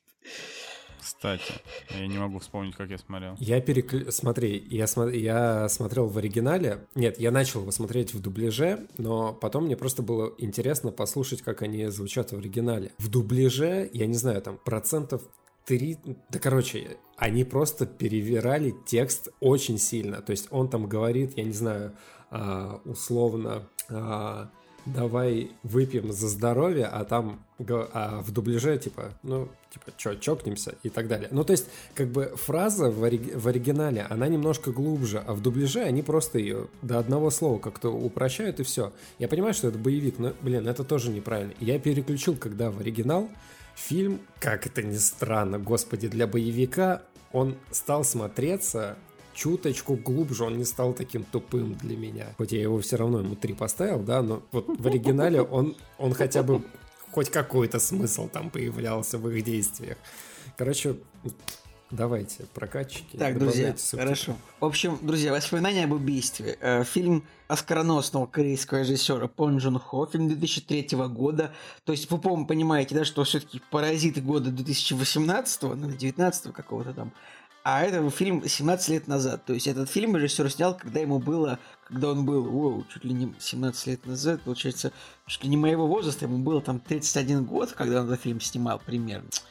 А, Поэтому абсолютно молодой был еще, молодой был зеленый режиссер, можно сказать. Но а что же это за фильм? А, Это как бы детектив. Э, Нам показывают вот какую-то такую южнокорейскую глушь, ну там такой небольшой городок, какая-то такая полусельская местность, а, полу, ну в общем не Сеул, не столица, да.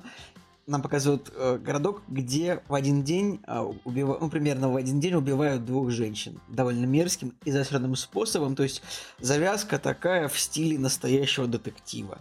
И это дело начинают расследовать ну, местные такие сельские полицейские, неотесанные, которым а, которые единственное, что умеют, это как бы пытать, э, пытать местных хулиганов э, с целью, с той целью, чтобы они просто сказали, да, я сделал, э, я совершил это убийство. Но также, а, также вот в эту деревню приезжает, а, э, приезжает полицейский детектив из столицы, из Сеула, и он такой с другими принципами, он начинает немножко по-другому это дело расследовать. И, в общем-то, вот так вот об этом и фильм, да? Ну, тут еще есть очень много нюансов, о которых ты не это, сказал. э, Например, это то, правда, что... поэтому, Николай, пожалуйста, Например, то, что, ну, типа, это сельские детективы, но они умеют не только выбивать показания. Просто этот фильм, он про то, как вместо того, чтобы... а, вместо... да даже не то, чтобы вместо. Короче, а, убийство происходит на протяжении всей картины, а они пытаются найти этого убийцу. Но они не углубляются, а как только у них появляется хоть какая-то минимальная зацепка, они начинают из подозреваемого выби- выбивать а, показания. Иногда физически просто его бьют, иногда они его как-то, не знаю, как-то еще морально там э, ему, в общем, выносят. Но при этом, при этом они не показаны как мерзкие ублюдки. То есть э, вот на протяжении 130 минут ты не относишься к ним как к ублюдкам, ты относишься к ним просто как, ну вот, именно как к провинциалам. Не типа какие-то продажные копы, а просто, что вот они недостаточно опытные. А, при этом главный герой, он как бы в полной уверенности, что он э, преступника распознает только по одному взгляду. Это вот одна из частей его как бы характера, то есть вот он говорит э, в самом начале, что я типа могу только взглянув на преступника понять, там совершал он преступление или не совершал. Вот. А друг у него, который с ним как бы вместе, это полностью отбитый бес, бес, бесполезный кусок дерьма, который, ну вот он, он, он как бы бесит абсолютно весь фильм, вот он просто, ну типа, тупой и никому там не нужный. А чувак из Сеула это как бы персонаж вот фильма, который эм, претерпевает какие-то личностные изменения. То есть главные чуваки, они с начала и до конца как были, так и остались такими же. Вот. Ну, а, да, да. ну как бы ну, в моем понимании, в моем понимании там ничего толком не изменилось. А, были, конечно, но это, опять же, это, это короче, это, это, это вкусовщина. А вот то, что чувак из Сеула, вот он приехал, и он такой, типа, я хочу расследовать, э, я хочу добиться правды. А к концу он уже как бы тоже ожесточенный, он уже тоже злой, ему уже тоже хочется только, только выби выбивать. А кто же далее. его остановил от насилия? Наверное, другой главный герой, который поменялся в своем характере. Ну вот, ну вот я, я не заметил в этом жесте э, как раз изменений характера. Я Блин. как раз подумал о том, что ну, это просто часть его характера. А, интересная очень история с этим фильмом, конечно. Давайте без спойлеров, но э, скажем так, любопытно очень, что вот события, это на реальных событиях, как бы фильм снят на основе действительно первых серийных убийц, которые появились в, на, в Южной Корее, видимо, не так их много было до этого. Вот. И любопытно, что новые подробности по этому делу, вот по этим убийствам, они не, без, без названия, названия как конкретно что за подробности. Удивительно, что новые подробности появились вообще в прошлом, в 2019 году. Это мне напоминает то, что, например, а вот, Николай, если я не ошибаюсь, вот книга Дэна Симмонса э, «Террор», она была, получается, написана в начале 2000-х, да? И, ну, сериал же был снят, а и вот буквально тоже, ну, недавно обнаружили, собственно, один из кораблей потерянных. Вот, то есть, ну, вот, была, значит, мифи... была, была история загадка, была написана художественная книга по мотивам, и дальше нашли про, про, про, один, один из кораблей пропавших и немножко больше установили, э, как это все произошло. Тоже тут любопытно очень, что все-таки кино заставляет, заставляет кино и литература э, продвигаться в, в исследованиях тайны реальной жизни. Может быть, сейчас снимут фильм про перевал Дятлова какой-нибудь хороший, и мы наконец-то узнаем, что же там произошло. Ну ладно, это я так... Э, э, фильмов про перевал Дятлова 10 штук, Николай. Хороший, хороший. Снимут фильм про перевал Дятлова. Снимут. Не то хороший. Короче, вот сейчас сразу на 10 минут проматывайте те, кто не хочет вообще никаких спойлеров. Мы не будем там раскрывать какие-то эти, но я хочу о нем поговорить более подробно. То есть я, я, я не хочу рассказывать там, кто убийца и так далее, но вот, если что, в общем, листайте на 10 минут с этого момента. Все. Короче, а, вот очень интересно, что воспоминания об убийстве это такой южнокорейский зодиак, потому что зодиака в Америке а, как бы ловили, ловили, да не выловили. вот, вот так вот скажем. вот. И здесь просто история, она...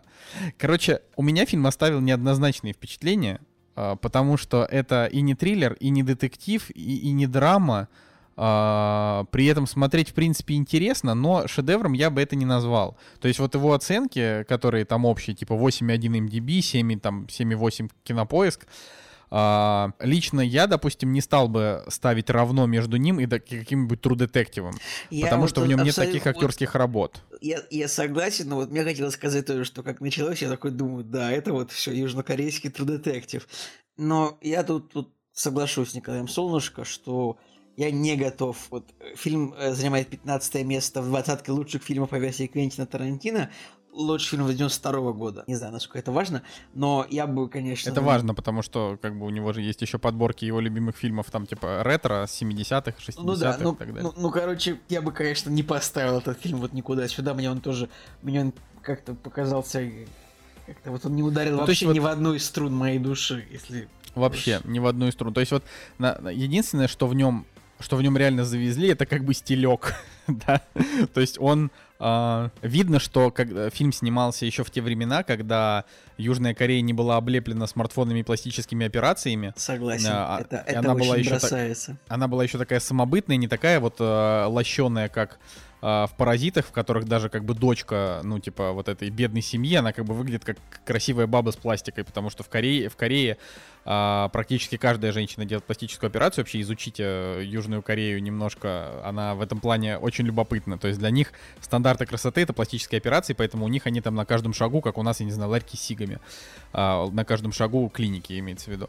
Вот, поэтому, то есть воспоминания об убийстве это такое кино не, не гламурное. Ларьков с сигами в России уже давно нет, потому что сигареты можно продавать только в магазинах. Ну, маленькие магазины, те же ларьки.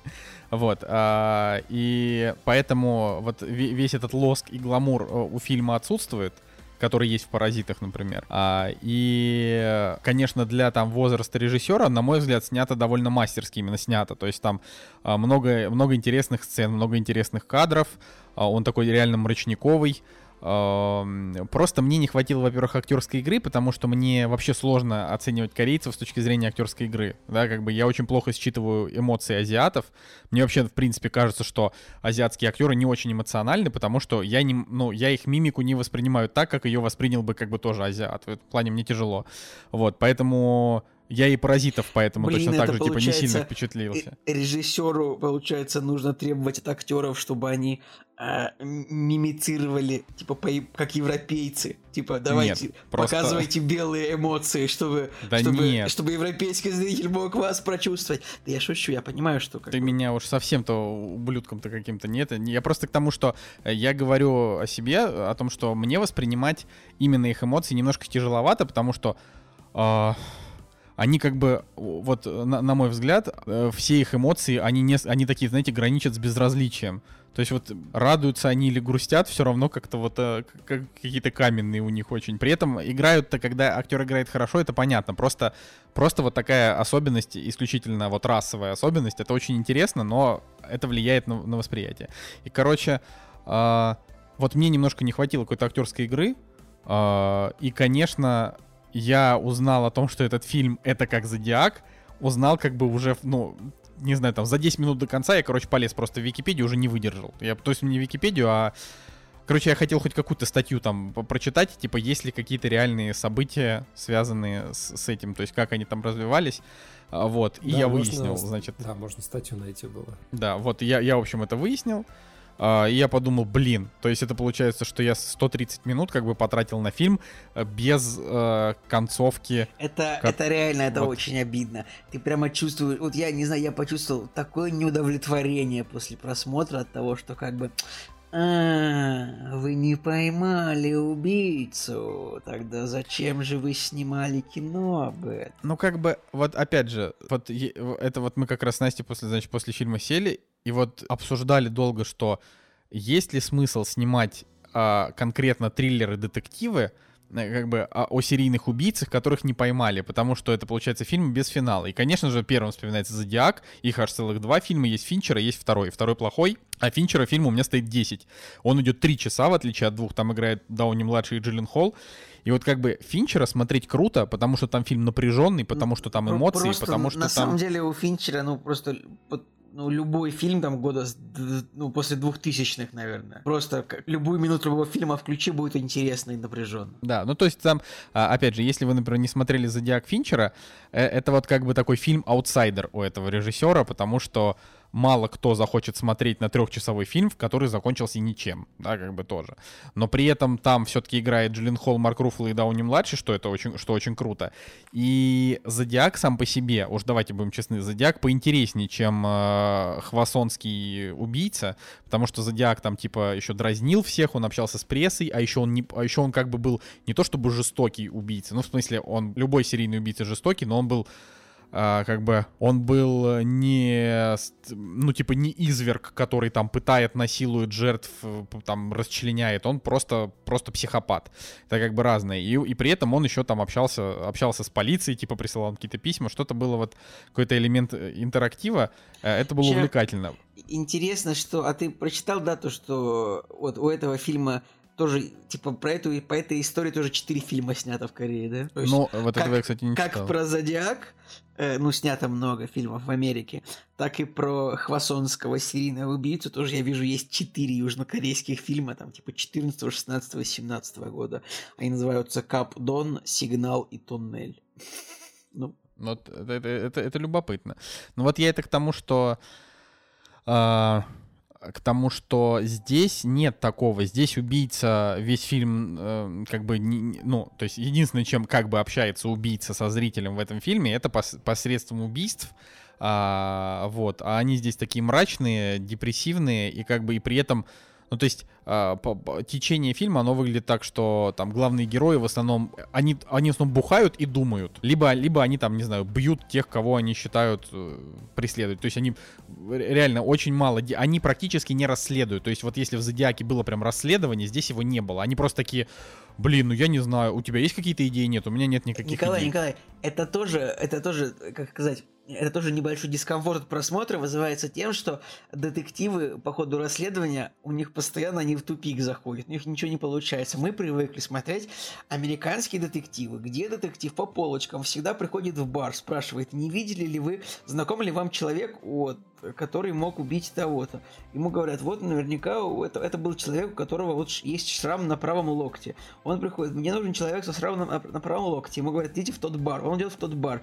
Там он находит проститутку. Она ему говорит, да, у меня был клиент со шрамом на правом локте, но он улетел в другой город. Он улетает в другой город. Говорят, мне, мне ну, и, и, там динамично, ну, по ним обычно происходит просто зацепка за зацепкой, за зацепкой, за зацепкой, за зацепкой, за зацепкой, которая в итоге приходит к тому, что детективы находят что-то. А тут они постоянно зацепка, удар в стену. Зацепка, удар в стену головой. И вот это, это тоже вызывает дискомфорт. Ты зацепки тоже слаб, слабенький. Да. Женя, ты вот э, что-нибудь нам расскажешь вообще или нет? Да я что-то вас слушаю, как-то не согласен. Забыл, забыл, что подкаст. Нет, я, я, я просто немножко не согласен с э, мнениями. Я, я думаю о том... Короче, вот я фильм поставил 7, а, и эта оценка, мне кажется, его полностью оправдывает вообще этот фильм. Но, а, чтобы вы понимали вообще, что из себя фильм представляет, для меня это компиляция, вот как ни странно, а, настоящего детектива первого сезона. Почему? Потому что в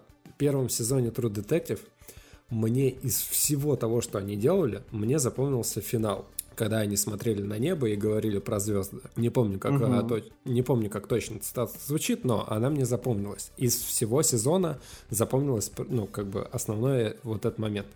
Так и здесь а, в конце мне запомнилась а, фраза о том, что убийца, давайте, да, сейчас это спойлеры, поэтому вы уже давно должны перемотать эти моменты, а, Здесь в конце основная фраза о том, что убийца — это простой человек — и да, а, получается о том, что финал открытый, они не поймали этого убийцу, да, но как бы основной посыл в том, что просто обычный человек, да, не выделяющийся ничем, который просто работает на заводе, а, является нормальным соседом, там и так далее, и так далее, обычный человек э, с психологической там точки зрения или еще какой-то может быть убийцей. И как бы и здесь вот именно вот эти параллели с True Detective я для себя провел а, именно вот в концовке этого фильма. А так для меня это какая-то компиляция вот э, True Detective, потом был такой фильм «Однажды в Ирландии», когда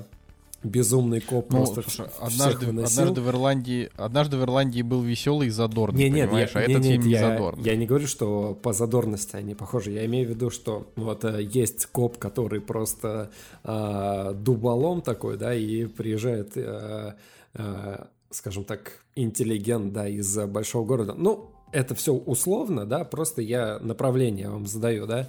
Ну и еще э, 7 тоже Финчера, в принципе, я сюда как-то тоже могу принести. Не в плане детективной какой-то разгадки, да, когда они следуют за убийцей и так далее, а вот в плане именно настроения, к чему тебя вообще фильм приводит и с чем он тебя оставляет в конце.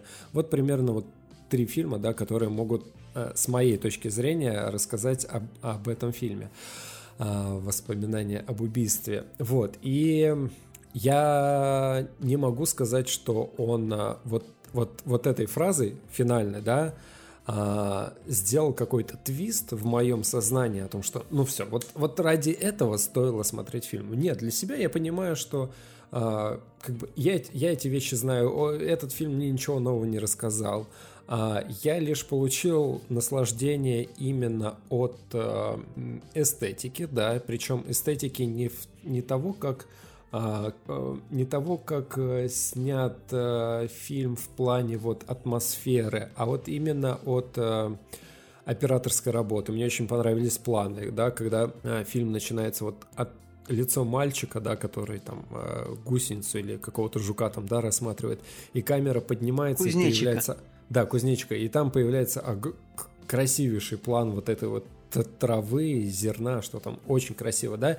И вот даже если вы на постер посмотрите, да, получается, где а, ка- вид как бы из туннеля, и стоят эти два персонажа, и, и вот с этим туннелем, да, он тоже достаточно сим- символичный, такой конец, когда они там в темноту уходят. Он, этот фильм под конец становится именно таким вот символичным, да, вот в нем именно такой сим- символичный конец, на Ну он, взгляд. он, ну это как бы, ну да, э, это примерно, в принципе, то, что делает Пон Джун Хо. Я смотрел три его фильма и планирую еще один. А вы знаете, я не поклонник, как далеко этого режиссера, но а, мне просто интересен он тем, что чувак реально не снимает какие-то похожие э, картины, они все разные и по духу, вот. Но у него везде, ну вот, прослеживается символизм. То есть он берет какую-то идею, э, и вокруг нее он, э, он уже строит сюжет. Просто поздние его картины, они именно более сюжетные, в них как-то больше событий происходит. А здесь это такая чисто... То есть вот я бы к плюсам картины отнес э, такое как бы медитативность. Ты там, ну, реально, ты его смотришь, и если там поначалу тебе интересно, потом он немножко проседает, а потом ты уже как бы привык, э, и ты просто в нем в нем варишься, ты в нем как бы плаваешь Ну во, да, я, во со- всем, я- я во всем согласен, этом. я согласен. И- Он как бы создает атмосферу. Это как будто, как будто ты сериал посмотрел, а не фильм, реально. То есть он такой создает ощущение того, что ты смотришь его очень долго.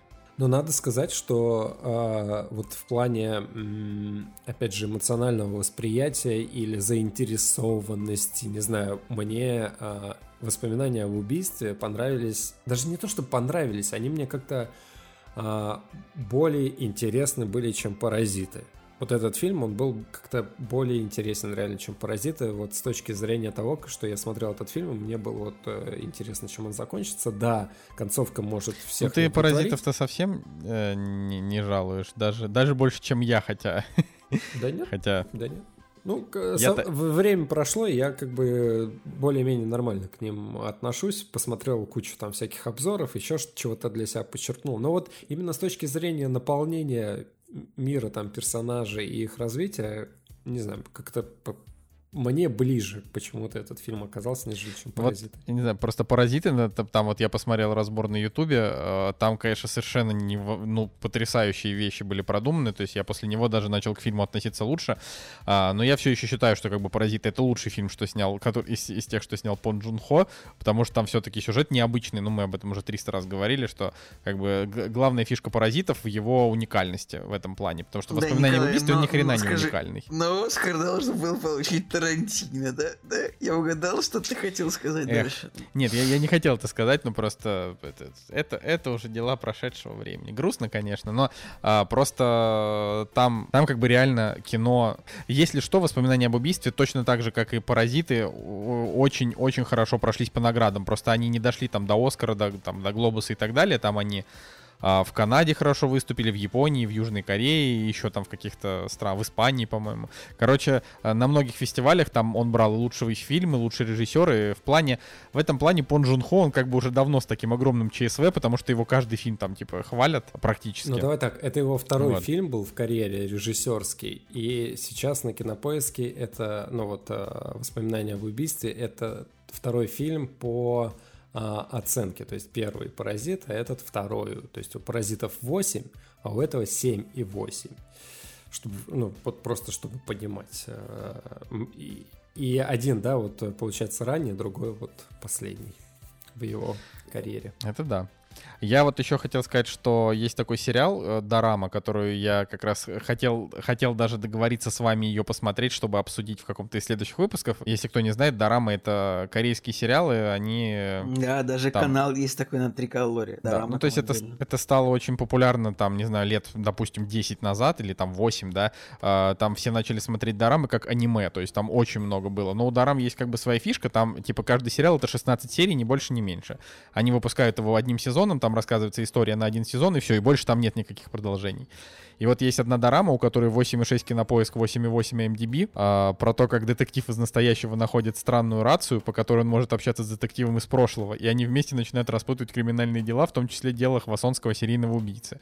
И вот я об этом сериале узнал, собственно, когда мы смотрели «Воспоминания об убийстве» и поставил его себе в хотелки, вот Uh, тоже планирую. Ну, у него там прям, правда, правда, его очень сильно хвалят. А вообще эта история, ну, так как реально в Корее это не, не часто, это не Америка, в которой там серийный убийца на серийном убийце, вот, что там 25 сериалов э, и все про разных, а, то есть в Корее это, конечно, более уникальный, уникальный кейс, поэтому они так, так его как бы со всех сторон и рассматривают. Но мне кажется, что Пон Джун Хо, он как бы, он, его, он сделал такое не попсовое кино про, про серийного убийцу, но все-таки, все-таки если выбирать, например, на вечер, что посмотреть, этот или Зодиак, наверное, я бы выбрал Зодиак. Вот. Но этот тоже хороший. Вот так. То есть это, это не шедевр, но почему бы его и не посмотреть? А, а если вот, а если вам прям нравится этот режиссер, то я Слушайте, считаю, что надо глянуть. Ребят, а ок, что кто-нибудь смотрел, нет?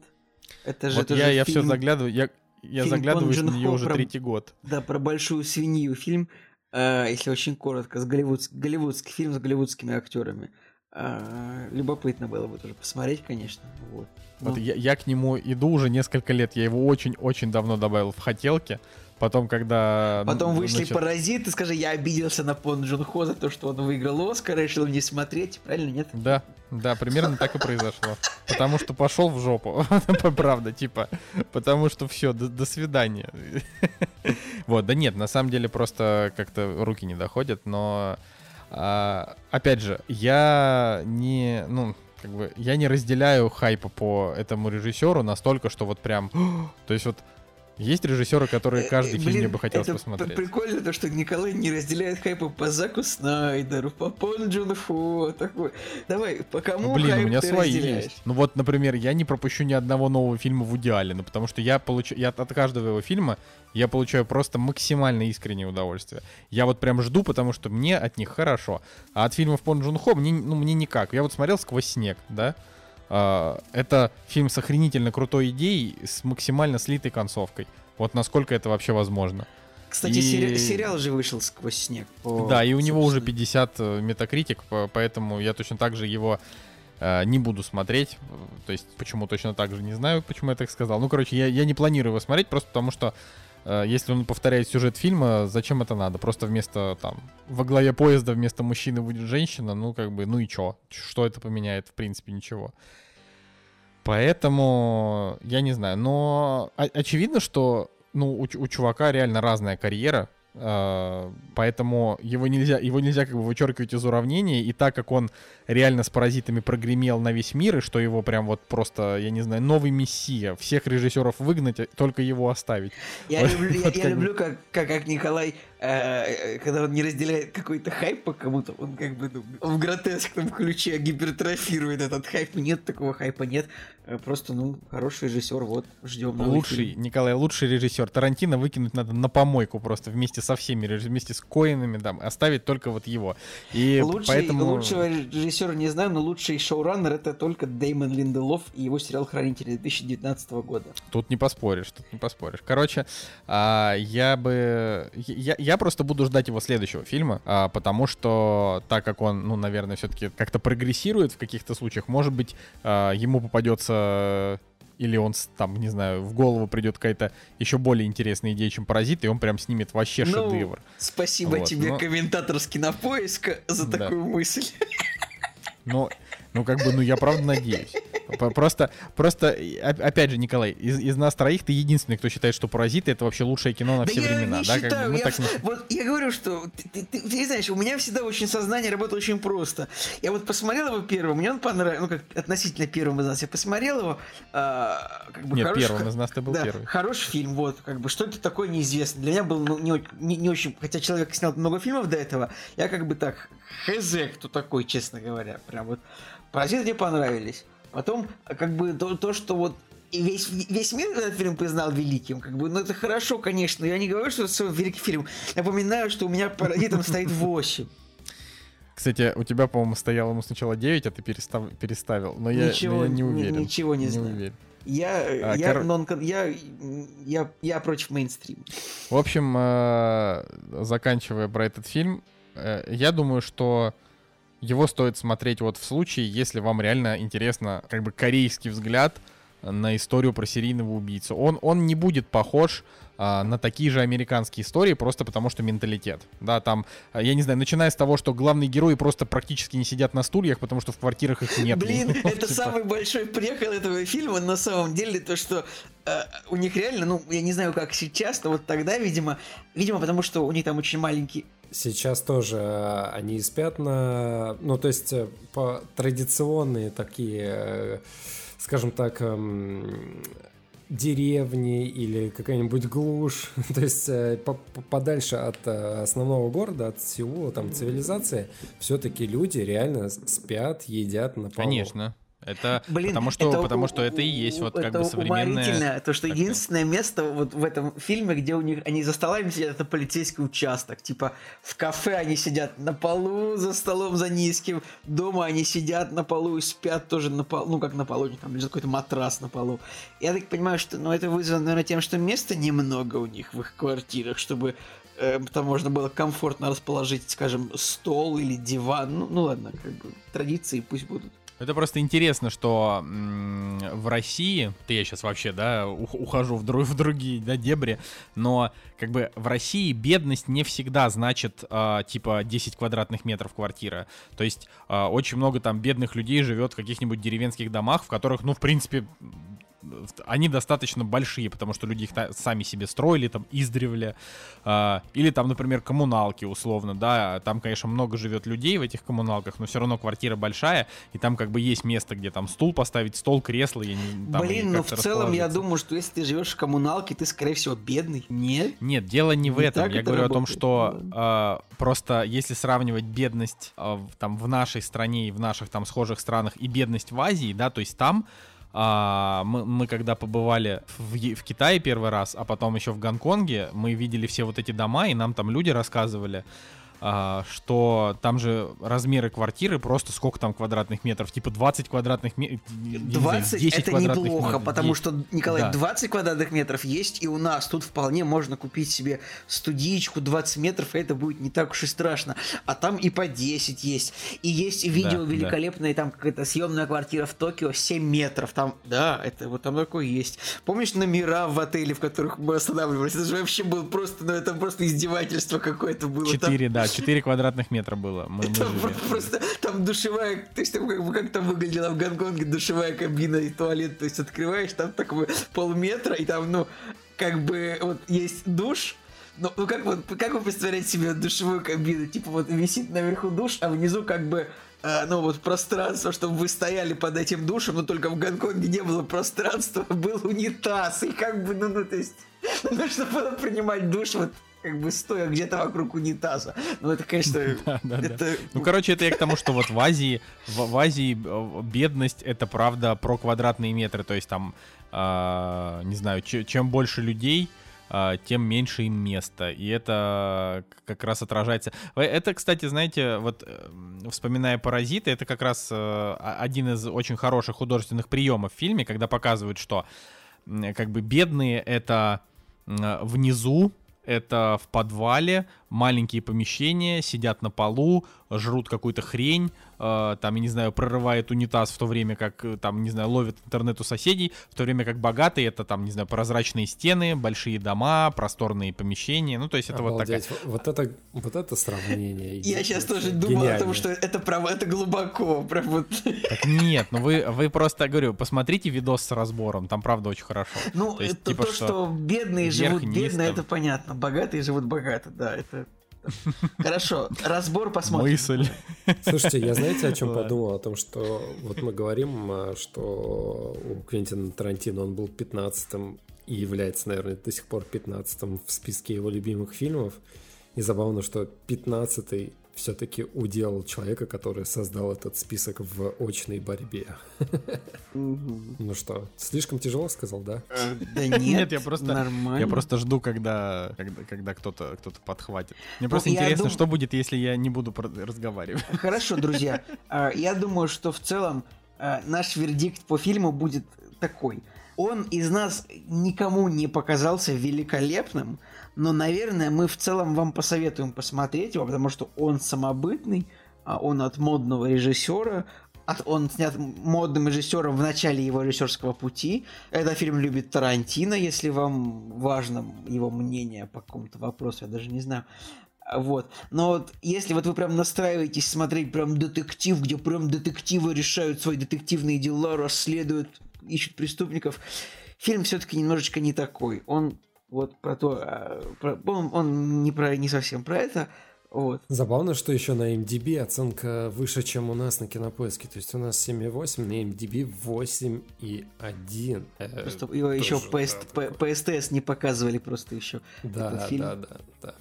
Очень, ну, как-то забав, забавно. Вот есть и с паразитами то же самое. То есть у нас 8, а на MDB 8,6. Охренеть, какая высокая оценка вообще для фильма. Это учитывая, да, как э, на него обозлилась куча таких же людей, как и я, и по, на метакритике там ему оценок посниж- поснижали э, паразитам. Но это, конечно, хоро- хорошо, что он как бы выстоял. По крайней мере, есть, есть так сказать, режиссеру чем гордиться.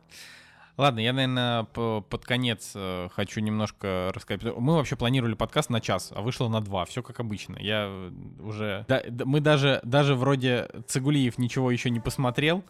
Вот, а, а подкаст все равно на два часа. Я Как ничего не так? посмотрел, это не так. Я просто продолжаю смотреть сериал «Бумажный дом» Каса де Папель. Испанский сериал про ограбление испанского монетного двора. Очень интересно.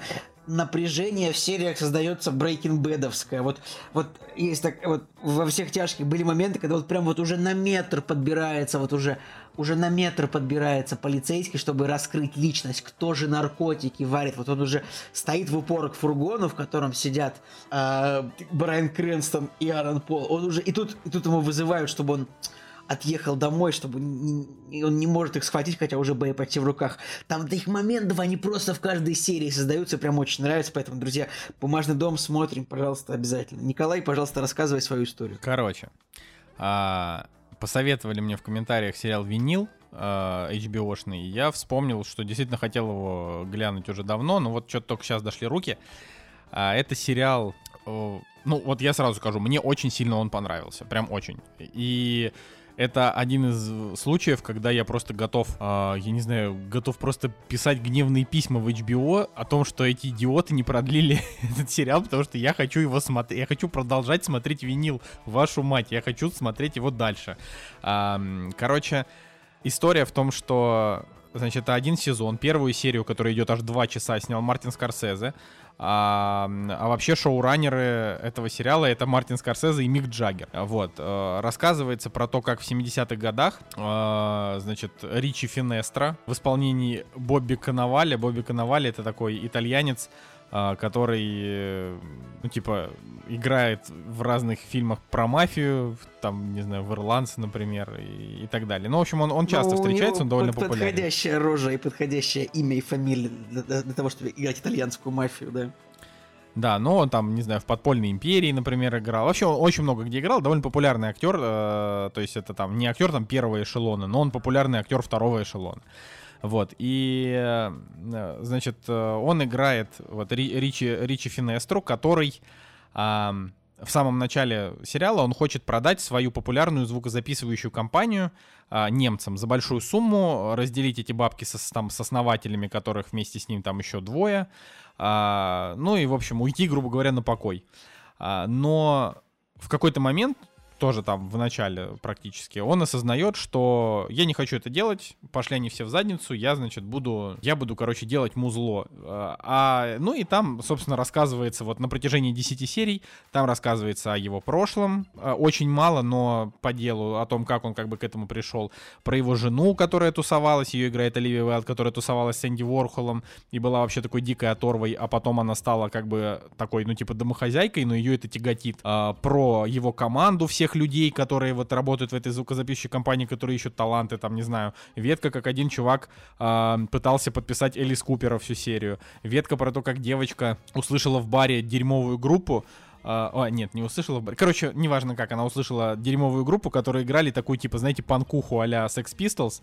Uh, и она подумала о том, что у этих ребят там есть будущее. А как раз uh, чувака, который фронтмен этой группы, его играет uh, сын Джаггера. Мига сын Джаггера, Мика да, Джаггера. я вижу, что Да. здесь он есть, да, и как он? Вот, и охренительный. Вообще говорю, то есть весь этот сериал, он просто охренительный. Это вообще, это вот 10 серий полного удовольствия. Там вообще, вот там можно прикопаться э, к некоторым моментам именно с точки зрения логики героя, ну, то есть надо понимать, что Бобби, ну, то есть не Бобби, а вот главный герой Ричи Финестра, а, он, а, он, он талантливый, он очень жесткий там в управлении, но при этом он а, наркоман, он типа все время нюхает кокс, он все время Николай, пытается его Николай, бросить. а, а чего закрыли-то сериал? Рейтинги были плохие, зрители смотрели мало. Ты разобрался в вопросе или что-то? Я разобрался в вопросе, ну, было, да, недостаточно зрителей. Его сначала продлили на второй сезон, а потом отменили его. То есть они такие, да, мы продлеваем. Они собирались снимать второй сезон про э, клуб CBGB, если вы знаете. Это очень популярный культовый клуб, э, значит, в Америке,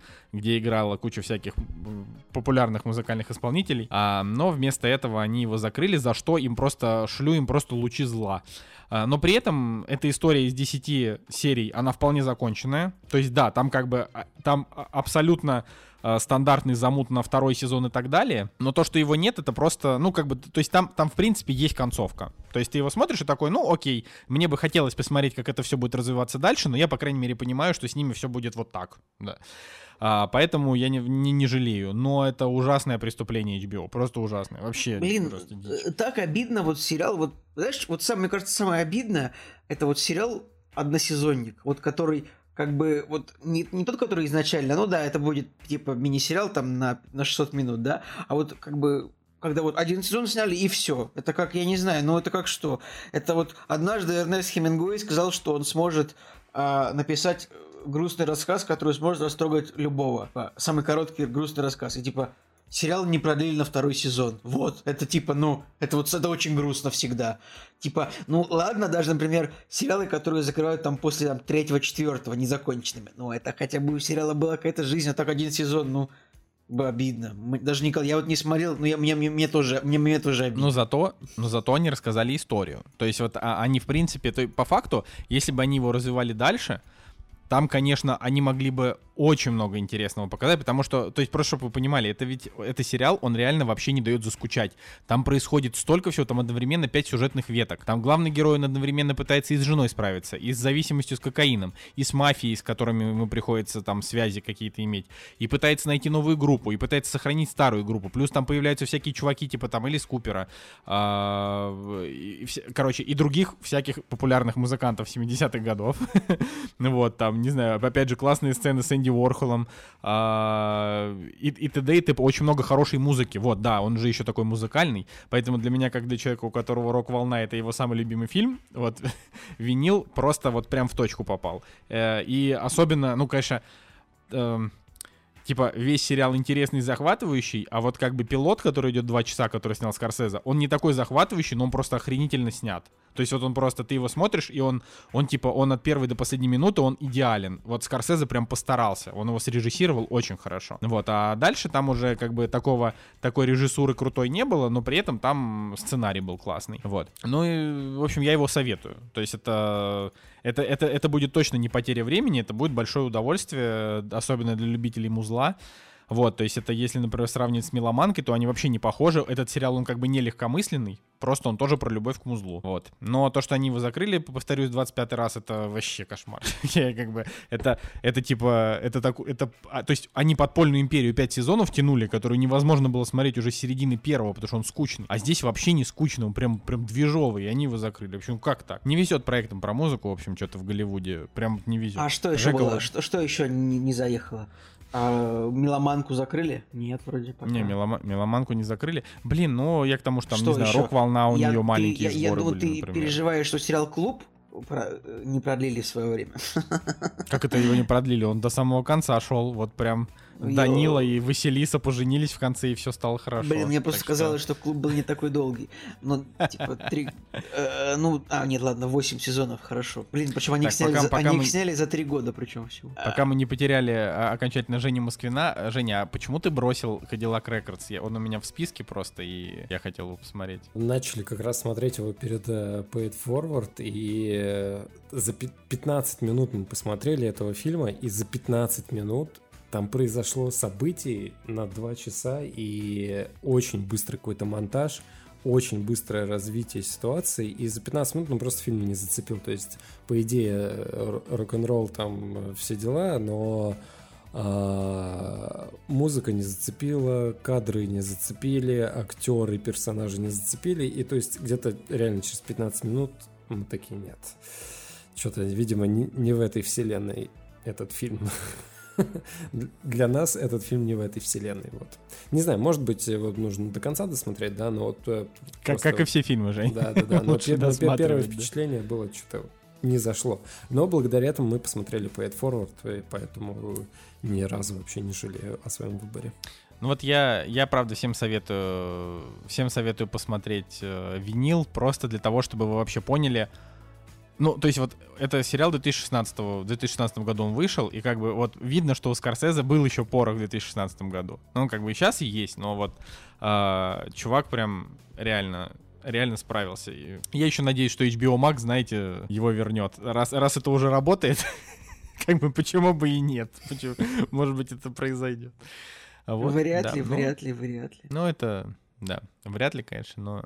Но в любом случае, спасибо хотя бы за 10 серий. То есть, если бы вот он закончился ни на чем, я был бы совсем расстроен, а тут я просто расстроен, ну, типа, потому что мало, да, но а, хотя, бы, хотя бы история завершенная, да, более-менее. Ну, ладно, я думаю, что на этом мы наш сегодняшний подкаст можем закончить. Да, друзья, с вами был Николай Цугулиев.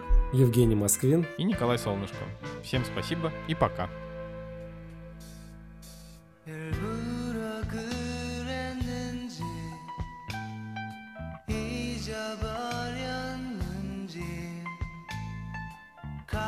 안 깊숙이 넣어두었다가 헤어지려